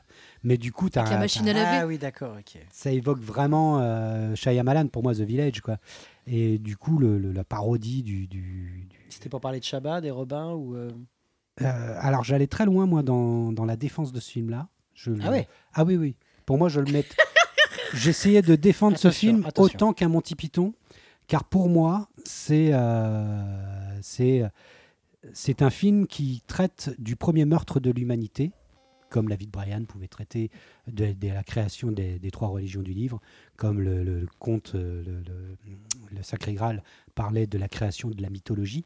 Donc c'est pour moi c'est un film super important. Le premier crime, euh, la découverte de l'individu où tout le monde s'appelle Pierre et tout d'un coup quelqu'un se démarque, le guérissologue donc joué par euh, par Chabat comme une individualité qui va commettre un meurtre Le suite à, crimier. à- le crime et le crimier. Et pour moi, c'est euh, c'est un film qui, petit à petit, on en reparlera dans 10 ans, mais à mon avis, ce film-là va prendre une dimension de folie. C'était pourquoi déjà? Avant, sais j'avais dit ça Oui, oui, qu'on en parlera dans 10 ans. Merde, putain, ça, ça va me revenir. C'était un ça, film. retenir. Si, dans Mon nom et personne. Ah, mon nom est On en personne. reparlera dans 10 ans. Ouais, c'est ça. Ben, je pense que ce film-là commence déjà à prendre une tournure de film culte de folie. Il y a, certains, il y a certaines villes de France où, euh, tous les soirs, un mec passe en disant il fait tout noir, il va faire tout noir. En Bretagne, ouais. Et je crois qu'il y a d'autres pays, d'autres villes du sud où il C'est y a le ça seul truc qu'on peut retenir du film. Tu vas au Hellfest, il y en a pas mal aussi. Avec les Cités de la peur, euh, il y en a pas mal Ouais. qui traînent. Il y a euh, plein de gens qui connaissent les répliques par cœur, le début, en disant voilà, ce film euh, ne sûr. raconte pas du tout l'histoire de. Tu sais, il y a toute une intro. Oui. Euh, Il y a tellement de gags, mais ce film se regarde des millions de fois et à chaque fois tu remarques d'autres choses. Enfin, pour moi, ce film potentiellement a, euh, a toutes les chances de devenir un film beaucoup plus culte Je pense qu'il et a. élémentaire que ce qu'il croit au début. Quand un film a beaucoup d'attentes aussi, euh, c'est là où du coup c'est toujours plus dur. Je sais que le Cité de la Peur, j'avais été le voir en salle, j'avais été hyper déçu quoi. Alors que je suis un énorme fan, fan des nuls, j'avais été hyper déçu du film en disant mais non, vous n'avez pas fait ça. Pour moi c'était un film avec des gags, il y a- ça manquait d'histoire, ça manquait de, de tout ça quoi. Et le film a pris, a mûri euh, au fur et à mesure des années quoi. Et peut-être qu'effectivement, euh, mais bon, Parce que là, on non, en mais parle. des, Moi, j'avais plein de du- choses à dire sur Twister. hein. Je sais pas des- si. du euh, délire on- de mise en scène. Ah oui, pardon. Bref, c'est vrai. C'était, c'est un autre sujet. Tu as raison. Donc, passons à la Est-ce qu'on conclusion. parle des choix de mode ou euh, Ah, je Les choix de mode. Ah, Ah ouais les- ah oui, t'as les titres des films Ah, j'ai ces titres, oui. Ah bah pourquoi pas, ouais. Fond de chapeau total. Une nuit en enfer. Ah, yes. Ah, une le en twist enfer. scénaristique de, moitié de film. Putain, je m'attendais pas du tout euh, à ça. euh, J'adore ce film. Ah, Il y avait le dernier pub, euh, putain, j'avais euh, oublié ça. Aussi. C'est vrai, celui-là. Mm. Un grand classique, et je crois qu'il a- il y a eu doublon, c'est Shutter Island. Ah non, personne l'avait pris celui-là. Moi, j'en ai parlé euh, dans une émission. Il était déjà passé dans une Ah oui, il est émission déjà de- passé, ouais, c'est vrai. Et je la spoil, mais Fantomas. Fantomas. Ah yes Twist Oui. Fantomas. Le twist, alors je sais pas. Alors quel attends, quel y a pas de twist. Le twist. Ah ben, elle, aurait- Euh, si, je elle devait nous le dire. Elle devait nous le dire. Il enlève son masque euh, à la fin. Et, euh, Le Il a twist du masque qui s'enlève. hein. Je crois. euh, Mais non, même pas. Quand il enlève son masque, apparemment, c'est toujours. Elle doit avoir une explication. Bah, c'est toujours Fantomas, je crois. T'es sûr Il a Ah ouais toujours la tête Euh, bleue. Mais il me semble. Hein. Pour moi, il n'y a pas de twist dans le troisième. Ah, de toute façon, elle nous Quoi, expliquera c'est. Scotland Yard le troisième? Elle nous expliquera Non, pas. Scotland Yard. euh, Oui, c'est ça, c'est Scotland Yard. Yard. Ouais. C'est ça, c'est Scotland Yard. Bon, de toute façon, on lui demandera quelques comptes. La prochaine fois, on fera une grande intro. J'ai une dernière info, euh, du coup, Maud qui est euh, en Afghanistan. Oui. À Alors, Kaboul. je lui demandais Psychose. Alors, bien que culte et d'une leçon de cinéma à chaque plan, je reste à trois chapeaux. Bien que ce soit tout le Oh, but du film, il m'est hyper badant. hein. D'un point de vue juste spectatrice, il fait partie de ces films que je ne veux plus jamais revoir. Oh merde Tellement sorry pour celui qui l'a choisi. Ah merde Dur de parler sans vous entendre, mais exercice intéressant. Pas de Hitchcock. Merde, putain. Bon, Mm. toujours Ouais. pas de Hitchcock. Il y aura, Dommage. il y aura d'autres candidats. Oui. Il y aura d'autres candidats pour, pour, euh, remplacer. pour du Hitchcock. Mais c'est vrai que celui-là, quand même, euh, un gros morceau dans la pop culture. Twister aussi. Donc, euh, et Twister, bah, Twister, on n'en a même pas parlé. Bah. Je sais même pas s'il serait Sache rentré. que je l'aurais défendu. hein. Oui, bah. Tu aurais été peut-être le seul. Peut-être le seul. Alors voici le temps maintenant de la conclusion euh, avec euh, eh bien une question. Pour vous, quel est le twist interdit euh, dans un film, dans une fiction, dans un scénario Le truc qu'il faut surtout pas faire, que vous voulez surtout pas voir, qui vous vénère grave quand vous regardez un film? Le twist, euh, voilà, vous- genre vous le voyez, le, fi- le, le- le truc arriver, ou, euh, ou quand il arrive, ça vous vénère quoi. Moi, c'était évidemment le truc, euh, Le tout rêve. était un rêve. Alors ça, Ah oui. c'est le truc qu'il y a eu dans Dallas, où euh, au bout d'un moment, et pendant un an, ils avaient tué Bobby Ewing. Donc tu as toute une saison pendant un an où tu n'as plus de Bobby Ewing. Et puis ils se rendent compte que ça fait chuter complètement euh, l'audimat. Mm. Donc, saison d'après, un an après, après 24 épisodes, les mecs ils reviennent. euh, Pamela euh, prend une douche et puis en fait, euh, dans la douche, il y a déjà Bobby Ewing. En fait, Nu tout n'était un rêve, tout n'était qu'un Eh ben, rêve. moi, ce que j'ai mis, c'est faire revivre une personne qui est morte. Faire ça revivre une ça. personne qui est morte. Bah, C'est-à-dire que le mec est mort, et puis d'un coup, euh, non, plus tard, tu trouves une excuse comme un rêve, et d'un coup, il revient. Ah oui, d'accord. en fait, il pas n'était pas possible. mort. quoi. Voilà, c'est ça. L'effet palpatine un peu. C'est pas possible. C'est Palpatine. L'effet Palpatine ou l'effet euh, Jon Snow, c'est ça. Ah oui, tu Jon meurs, Snow, tu meurs, quoi. Tu vois, c'est pas possible. tu peux pas revenir. Mais non, c'est vrai. Ouais, mais si tu prépares le terrain en disant avant, bah, on peut Ouais, faire revenir trouve-moi les un twist dans un film où le mec est mort et finalement il est pas mort. Ah, mort, finalement, il est pas si, mort. bah, il y, a des- il y, a des- il y a des films où ils font ça. Souvent, ils font revenir quelqu'un en disant, mais en fait, il était mort. Ouais, mais c'est Tant que tu vois pas le corps fumant, tu sais, bon. euh, voilà, Oui, quand tu vois pas le corps. Halloween. mais, euh, Oui, Halloween, il est jamais mort. Mm, mm. Ah oui, mais à la fin, tu vois que il est pas mort. Parce qu'à la Pour fin du certains, 1, c'est quand même chaud. pas comme si à la fin du 1, tu vois le corps, il est mort, et puis dans le 2, tu Ils vont Ah, Oui, à la fin fait, du 1, oui. Ils vont peut-être nous faire ça avec James Bond, hein, on sait pas. hein. Oh, le spoil Ah, bah, je pense que ça va être un reboot total, euh, James Bond, ça va être un Mm. reboot total. Je crois qu'ils vont prendre un, soit un, un reboot, nain, un ou nain soit noir hermaphrodite, je crois. Ou une femme, quoi. chose. MeToo, on aime bien. C'est parti. Une femme noire hermaphrodite et Ouais, naine. Exactement. Là, tout le monde sera content. Et toi, Nif? Ben moi, je sais pas trop. En fait, je suis un peu calé sur cette, euh, sur cette question. Euh, J'ai un petit peu calé. Oui, le rêve, Tout ça te peut va, me sembler. Bah, le rêve, ça me fait plus penser à Brian De Palma, Femme Fatale, euh, qui là, vraiment, c'était inexcusable. Ça n'avait aucun putain de sens. Euh, je, je me la revois là, se réveiller dans son bain et tout recommencer. Mais quelle horreur. Déjà, c'était long. Alors, tout recommencer, putain, c'était vraiment ignoble. Donc, J'ai bien euh, aimé ce film, moi. oui, bah, ouais, bah, c'était pas fou. C'est Brian Ah, Il est pas foufou celui-là. C'était pas foufou, d'accord. beaucoup de ralentis, beaucoup de. enfin, voilà. Dans. Twilight, ils le font aussi, c'est horrible. Oui, C'est oui, bah t'en avais parlé, euh, t'en avais parlé. toute euh. une bataille où t'as plein de pertes Ouais. et tout, de, de Ouais, moments ouais. de drama, et puis en fait, on te dit, mais non, en fait, euh, c'est pas encore arrivé. Ah, d'accord. ok. Donc je pense vu quand que même la moitié du film. Hein. encore une fois, même, encore euh, une fois, c'est dans l'écriture que ça se passe. Euh, je pense que tout est acceptable si c'est bien fait, euh, même un rêve euh, quelque part. Je, je sais pas, j'ai pas, j'ai pas de limite par rapport à ça. Ça dépend. Bah écoute, ça me va. Ouais, Ça me va ce que tu dis, c'est une belle conclusion. très bien. Tant que c'est bien amené, c'est bien. Mm. Pourquoi pas, c'est vrai. Il n'y aurait peut-être pas de twist interdit. C'est vrai. En tout cas, euh... ah ben, j'ai pas fait le twist dans l'émission. Bon, bah écoute. Il y avait un twist dans l'émission. Quelqu'un Oui, vous prenait, euh, prenait le, le contrôle, euh, mais j'ai oublié le dé, tout ça. Et puis Oh, on, il a est, on est un de moins. On est un de moins, donc ça, ça, fausse tout. Donc le twist, ce serait qu'il n'y ait pas de twist en fait. Voilà, le twist, c'est qu'il y a pas de twist. hein. C'est chaud. Et je sais même pas. On peut, on demander à Little de finir l'émission. hein. Alors, avez je crois jamais entendu sa voix, Little Pas du tout d'accord. en tout cas, on finit avec des recommandations. Est-ce que vous avez des, des- des choses que vous avez vues, lues, entendues, qui vous ont bien plu ces temps-ci, euh, Nif? Ouais, bah moi je vais recommander le dernier euh, Stupéflip. euh, Ah. euh, ça y est, King Ju s'est décidé de son tout petit studio à, faire, à faire quelques morceaux. Alors il fera pas de concert hein, parce que ça il a arrêté depuis longtemps, malheureusement pour moi. Mais du coup il, il est, il est sorti de sa grotte avec des putains de morceaux qui font plaisir. Euh, pff, il, il est vraiment trop mortel ce mec. euh. Et par contre, il fait, il fait un petit peu de com avec des youtubeurs, tout ça. Il traîne un petit peu avec le milieu youtubeur, donc il fait pas mal d'interviews. euh, je pense à, à celle avec le grand JD, qui est cool. Où là, du coup, il est venu dans son appart parce que son studio, c'est juste sa chambre hein, qu'il a depuis 20 ans. Euh, et du coup, il discute. Alors, c'est King Ju, hein, il est complètement. Perché? non, pas perché, parce qu'il est comme hyper aware, c'est hyper intéressant quand il parle de musique, il y a un peu de mathématiques, il y a un peu de, il y a vraiment plein de choses. Mais c'est King Just, c'est-à-dire que quand ils sont arrivés avec Stupéflip au plus haut de ce qu'ils pouvaient être, il a décidé d'arrêter les concerts, il a décidé d'arrêter la com, et euh, mais pas d'arrêter de faire de la zik. Et bon, ça met du temps, euh, mais à chaque fois quand il pond quelque chose, c'est plein d'humour.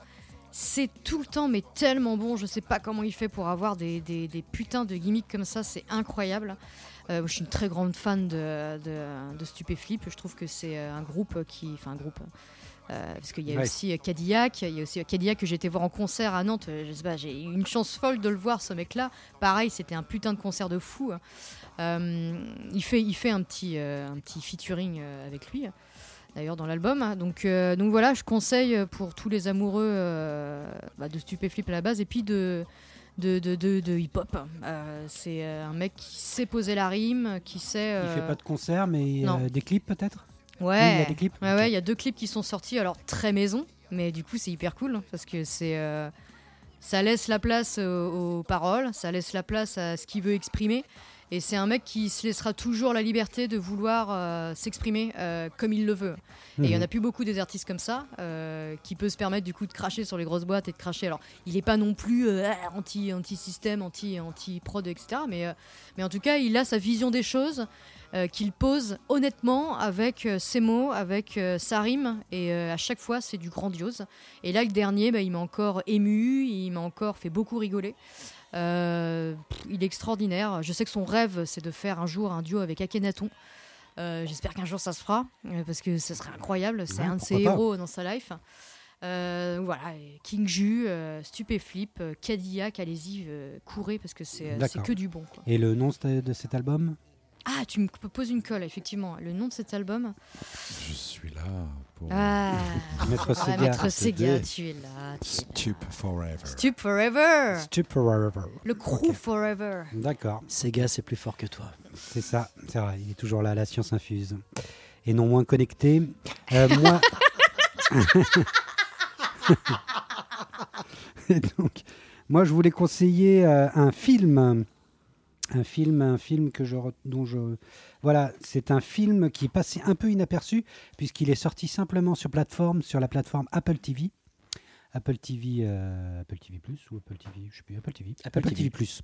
Apple TV Plus, euh, c'est le dernier film de Peter Farrelly. Donc l'un des Ah frères ouais Farrelly. Euh, on a une passion commune pour les films de 18h le dimanche sur Canal Plus. Tout à fait. Et ben moi, c'est ce type de film-là. Donc j'adore ce genre de film-là. Donc c'est de films le genre euh, Good Morning Vietnam, euh, le genre de film où tu as, je sais pas Michael Keaton qui essaie de tenir une usine euh, avec des Japonais, ou de, ce genre de film un peu feel good. et, euh, et là, le film s'appelle The Greatest Beer Run Ever, euh, donc de Peter Farrelly, avec euh, Zac Efron. Bon, moi j'ai un petit problème avec Zac Efron. Parce que Je bon, pas qui c'est. bah, il vient de High School Musical, euh, il essaye il essaye de se redonner une, une nouvelle image maintenant parce qu'il a, il est, c'est vraiment un beau gosse quoi. Mais qui l'emmène. Il essaye de. Mais oui, mais oui, parce qu'il il a tenté des trucs qui, qui étaient pas trop mal. Les pires voisins, par exemple. Je sais pas si tu as vu ce film-là avec. euh, Déjà le titre, j'y vais pas. Bah pourtant c'est vraiment drôle. C'est vraiment drôle. C'est un couple qui vient d'avoir un bébé qui se retrouve à acheter une maison, puis en fait ils se rendent compte qu'ils sont juste à côté d'une d'une fraternité de mecs de si- de- sais, qui font la fête tous les soirs, quoi. Et qui est tenue par Zac Efron, quoi. Donc euh, ça va être la guerre euh, pour pour qu'il y ait moins de bruit, quoi. Mais qu'eux veulent pas non plus paraître comme des darons hyper vieux, donc ils essaient d'être fun. Pitch, quoi. pitch pas ouf. Pitch pas ouf, mais très très drôle parce que il y a, y a Rose Byrne et moi j'adore Rose Byrne, j'adore cette actrice. Et, euh, et finalement c'est très très drôle et Zac Efron est très très drôle dans ce film-là. Euh, dans The Greatest Beer Run Ever, euh, c'est une histoire vraie, une adaptation du, du bouquin de, de John Chicky Donahue qui a vraiment vécu ce- ça. On est en 1967.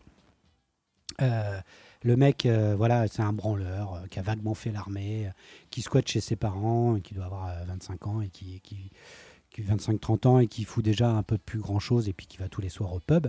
Le pub tenu d'ailleurs par Bill Murray. Et, oh là là, bah arrête tout, arrête. voilà, on est en 67, en pleine guerre du Vietnam, et dans ce, dans ce, dans ce pub-là, où tenu principalement par des Irlandais, Bill Murray est un ancien militaire, on ne critique pas l'armée américaine et la guerre du Vietnam, c'est génial. Donc euh, voilà, les Américains, ils vont sauver, ils vont sauver euh, contre le communisme le monde entier. Quoi.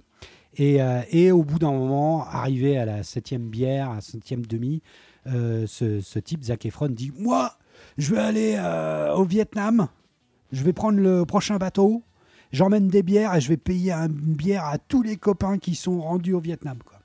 Et donc les mecs, ils se trinquent tous. Ouais. Et en fait, ça va se, se- se- se véhiculer dans tout le quartier et tout le monde va le prendre au mot. Et toutes les mamans qui ont leurs fils Ah, qui sont là-bas leur, lui donnent des objets Oh pour dire tu lui donneras ça, tu lui donneras ça. Et, et tous ses potes disent ouais, bon, t'étais bourré, de toute façon tu tiendras jamais ta promesse, on te connaît quoi, Chiki, Il a plus le on te connaît quoi. Et du coup, euh, bon, il dit bon, j'ai au moins faire la démarche pour leur montrer que je suis sérieux quoi. Sauf que leur mec il dit euh, là, il va il va au quai de, de New York où on est à New York, il dit bah ici il y a un bateau qui est un cargo qui passe de, qui part demain. Et il cherche il cherche un mec pour bosser dessus demain. Et le mec en fait du coup pris au mot, il y va. Sauf qu'il va découvrir le Vietnam quoi là-bas. Il, va, il arrive à Saigon en pleine guerre quoi, le truc complètement taré Avec quoi. ses bières. Fort heureusement, il va très vite rencontrer un journaliste là-bas, type Underfire, euh, le mec, le baroudeur de ouf, qui est joué par Russell Crowe, qui va un peu, Ah oui, qui va un peu l'aider, quoi. Il y a un petit casting quand même. Ah oui. Ah oui, il y a un petit casting et le film est génial parce qu'en fait, il va prendre toutes les images qu'on connaît de la guerre du Vietnam, les voyages en, en hélicoptère, euh, les, points, euh, Ouais. le moment où tu envoies des, des fusées éclairantes. Puis en fait, il y a déjà plein de Vietcong qui sont là à 15 mètres de toi. Tu les avais pas entendus, ça fait déjà un quart d'heure qu'ils sont là. Euh, voilà. Et le mec euh, qui critiquait tous les pacifistes de merde voilà, qui luttent contre, contre la guerre du Vietnam va complètement virer de bord en voyant l'atrocité. Ça t'aime bien ça. ah bah, il y a un message fond. Oui. Ouais, mais c'est ça qui est fort aussi chez les. Farelli, en fait. C'est que Mm. derrière Oui, ces vrai. atours de films feel good, rigolo, en fait, il y a un gros, gros message derrière. Mm. Et le film est plein de cinéma, comme ils savent le faire, euh, convoquant voilà, plein de films qu'on a déjà vus sur le Mm. Vietnam. J'ai adoré ce film-là. Et euh, voilà, je vous encourage à le voir. Il est et tout tout est vrai. Tout est vrai. Et il est sorti, oui, il y a quelques mois. C'est des mois. films qui sortent pas en salle, du coup il est sorti sur Il- Apple. Voilà, il sort directement sur Apple. Donc euh, le dernier Peter Farrelly. Et toi, Manu? Moi Et je toi, voulais, Manu? je voulais vous parler de Andorre. Ah, Alors, il y avait tellement de. Il y avait Pardon. beaucoup de- se passe Qu'est-ce qui se Rien, je soupe déjà ça les- à la maison. euh, J'ai failli énumérer euh, plein, parce qu'on a vu plein de, plein de belles choses. euh, mais voilà, j'ai choisi ce- celui-là parce que. euh, Donc la série Disney+. la série, ouais. Ok. La série, parce que. Assez déçu par. euh, par, euh, Mando par euh, non, pas, pas du tout par Mando. Euh. Bambo, euh, Django Django Fett Ouais, voilà, ça. Boba Fett et, euh, et aussi euh, Kenobi. Ah, t'avais été déçu par Ouais, Ok. beaucoup, plus combien, presque euh, Boba Fett. Mais euh, dans Andorre, il y a autre chose. Euh, parce que déjà j'avais adoré Rogue One, Eh oui. Euh, donc là on est vraiment sur une série préquelle euh, de Rogue One avec l'excellent Tony euh, Gilroy qui lui euh, scénarise donc la, la bonne trilogie et tout ça, qui, qui prend les rênes et qui nous offre une série absolument géniale et qui va vraiment dans le drama de, de- du cœur de Star Wars, on en parlait tout à l'heure. Donc là vraiment on creuse euh, vraiment sur le juste avant l'épisode 4 sur, euh, sur la rébellion. euh, voilà c'est ça. Donc on parle de rébellion, mais on parle vraiment du côté drama, vraiment la dramaturgie de ce qu'est la rébellion, de ce qu'est l'Empire. De... Et c'est ça qui est génial. Ça ramène de l'ampleur, de l'épaisseur en fait à, Star Wars. Et, euh, et je trouve ça absolument génial. Ça joue très très bien. Il y a quasiment, c'est un sans faute euh, dans la série. Euh, c'est hyper réaliste. La mort, c'est la mort. C'est grave quand c'est grave, c'est grave. Quand c'est noir, c'est noir. Et, et l'Empire, c'est pas cool. Donc il y a des vrais méchants, il y a une vraie dictature, il y a une vraie injustice. Euh, et, euh, et ça déchire. Et en fait, c'est hyper bien parce qu'il y a tellement une frustration dans Rogue One pour les grands, grands fans. Parler de l'Empire contre-attaque. Donc, et forcément, pour les grands fans d'épisode 5, on est fan de Rogue One. Et, euh, et dans cette série, bah voilà, ça fait du bien. On revient sur quelque chose d'hyper réaliste, une des séries extrêmement bien écrites et une des meilleures que j'ai vues voilà, dans les, les, euh, cette année, par exemple. Donc une série de Gareth Edwards, c'est ça? Le mec qui a fait Rogue One. C'est ça. C'est Et, ça. euh, Incroyable, on en a série- déjà Gareth parlé. Edwards, ce n'est pas dans. Ouais, il il n'est est pas pas- impliqué dans la série. Voilà, c'est, Ah oui, Tony d'accord. euh, Gilroy qui est reprend le personnage de Cassian Andor, euh, mais euh, qui a été qu'on a découvert dans Rogue One. Mais il n'est pas impliqué, je crois pas qu'il soit producteur. Je crois pas, non. C'est vraiment euh, un travail, mais par oui, par Tony Gilroy, qui est quand même un très très bon Hmm. scénariste. Et euh, non, non, c'est hyper bien. Et il est bien ce, ce personnage. Il est vachement intéressant. euh, Le et, côté euh, réaliste des décors et des euh, Un petit côté Blade Et des Runner. costumes. Ouais, carrément. le côté réaliste des costumes et des, des décors est impressionnant. Et moi, j'en suis qu'à l'épisode 9, mais l'épisode 7, euh, le casse, est incroyable. C'est génial. Et on revient casse. sur, euh, sur Disney Plus. Il y a marqué espionnage. Tu dis espionnage, euh, Star Wars, et euh, c'est une vraie série d'espionnage. Ça déchire. Mm. Grosse préparation de casse, ça défonce. Vraiment tout ce que j'aime, euh, c'est excellent. Et là, je suis rendu donc en prison et j'avoue que c'est très très bon aussi. Je suis, je suis en prison et suis en épisode 8 et 9, je crois. Donc, euh, ouais, ouais, il y a, c'est, c'est très très bonne série, Andorre. Et donc, bah voilà, on arrive au bout de, Tout à de, fait. de cette euh, 21e émission. Euh, de quoi va-t-on parler à la prochaine émission? Quel est le thème? Et je crois que c'est Manu qui nous le donne. Ah les thème. boules Tout à fait. Alors attends. C'est un. Ce sera. Ça commence par euh, U, Oui, oui, tu l'avais, tu l'avais, tu l'avais trouvé déjà. hein. ah oui, G. je l'avais déjà trouvé. Hein. URG, URG, URGE. Ah mal, oui, mais- urgence, pardon. Urgence. Oh là là. Je le fais très mal, mais. on Le va thème urgence, parce qu'en fait, qu'on se dit les thèmes, on essaye de, voilà, de préparer un petit peu le. Ouais, on est comme Avant, ça. on avait. Hors antenne. Hein. c'est ça. Urgence. Mais oui, le thème urgence. Urgence. Voilà. Urgence. Urgence, euh, avec presque un point d'exclamation, pourquoi pas, quoi. C'est fou. quoi. Ouais, ouais, c'est fou. Urgence Pardon. Ou alors, urgence, trois petits points. Voilà. Ou- ouais, oui, oui. On La sait pas, question. on sait pas, on urgence, sait pas. euh, non, qui ouais, se- ouais, qu'est-ce qui se passe, quoi. Ou alors les trois petits points. Urgence. Ouais. Voilà. Comme Non, vous mais il y a- y, beaucoup de choses en tout cas dans Urgence. oui, Oui. c'est un très bon thème. Urgence, en tout cas, on va avoir des films peut-être un peu speed. C'est ça qui est sympa. Hmm. Un peu nerveux. C'est c'est Mm. clair que ça risque d'être. Un peu, euh, Un peu speed, glauque. Speed. Speed Oh, là là J'ai rien Quelqu'un dit. va-t-il choisir Speed Euh, On ne sait pas, on ne sait pas. Et, euh, et donc, euh, et donc bah, maintenant, eh bien, on, va, on, va avoir le, on va se dire au revoir et puis on, La reco on, on va devoir écouter une petite roco de, de, de Maître Sega. Oui, alors euh, Non, il ce est, soir. il est parti euh, pisser. Non, non, je suis là, je suis là, je suis là. Euh, Je cherchais euh, des petites informations sur Internet. Il s'agit euh, d'un multi-instrumentaliste euh, funk. euh, Là, tu, tu, tu, Voilà. éveilles, euh, tu éveilles ma Oui, bien sûr. Euh, je savais. Euh, voilà, qui a la vingtaine, qui est très, très jeune. Et Ah oui. je, je vous invite à voir ses vidéos avant d'écouter. Qui est français ses Mais oui, t'as albums, mis un lien déjà, je crois que tu m'as déjà- Qui est, non, qui est américain, de Los Angeles. Qui a genre euh, 22 ans, quelque chose comme ça, et qui joue extrêmement bien de plein d'instruments. Voilà, donc euh, à voir en vidéo d'abord. Il s'appelle Louis Cole. Voilà. Ah, Louis Cole. Excellente vidéo sur Internet. Tu complètement barjot. Ah oui, Ah oui, oui. carrément. Avec Euh. des euh, dans les appartements, dans les escaliers, C'est t'as ça. plein d'instruments. Ouais, c'est incroyable. Et les vidéos sont faites avec des bouts de ficelle, mais c'est des euh, ouf. et la est ouf. euh, voilà, plein d'idées. voilà. Ah, yes. Donc voilà. Ok, Merci, on écoute hein. ça Thinking. en générique de fin et avec le morceau qui s'appelle Thinking. Thinking. Ok. Eh bien, euh, on se dit à la prochaine fois. Oui, à bientôt. On espère que Merci. que l'équipe sera au complet. Ah, oui, j'espère. on espère qu'elle reviendra puis, du coup de, qu'on sera pas dans de. Macédoine. Tout à fait. voilà, tout à fait. Et puis bah à la prochaine. Salut à tous. Salut. Ciao.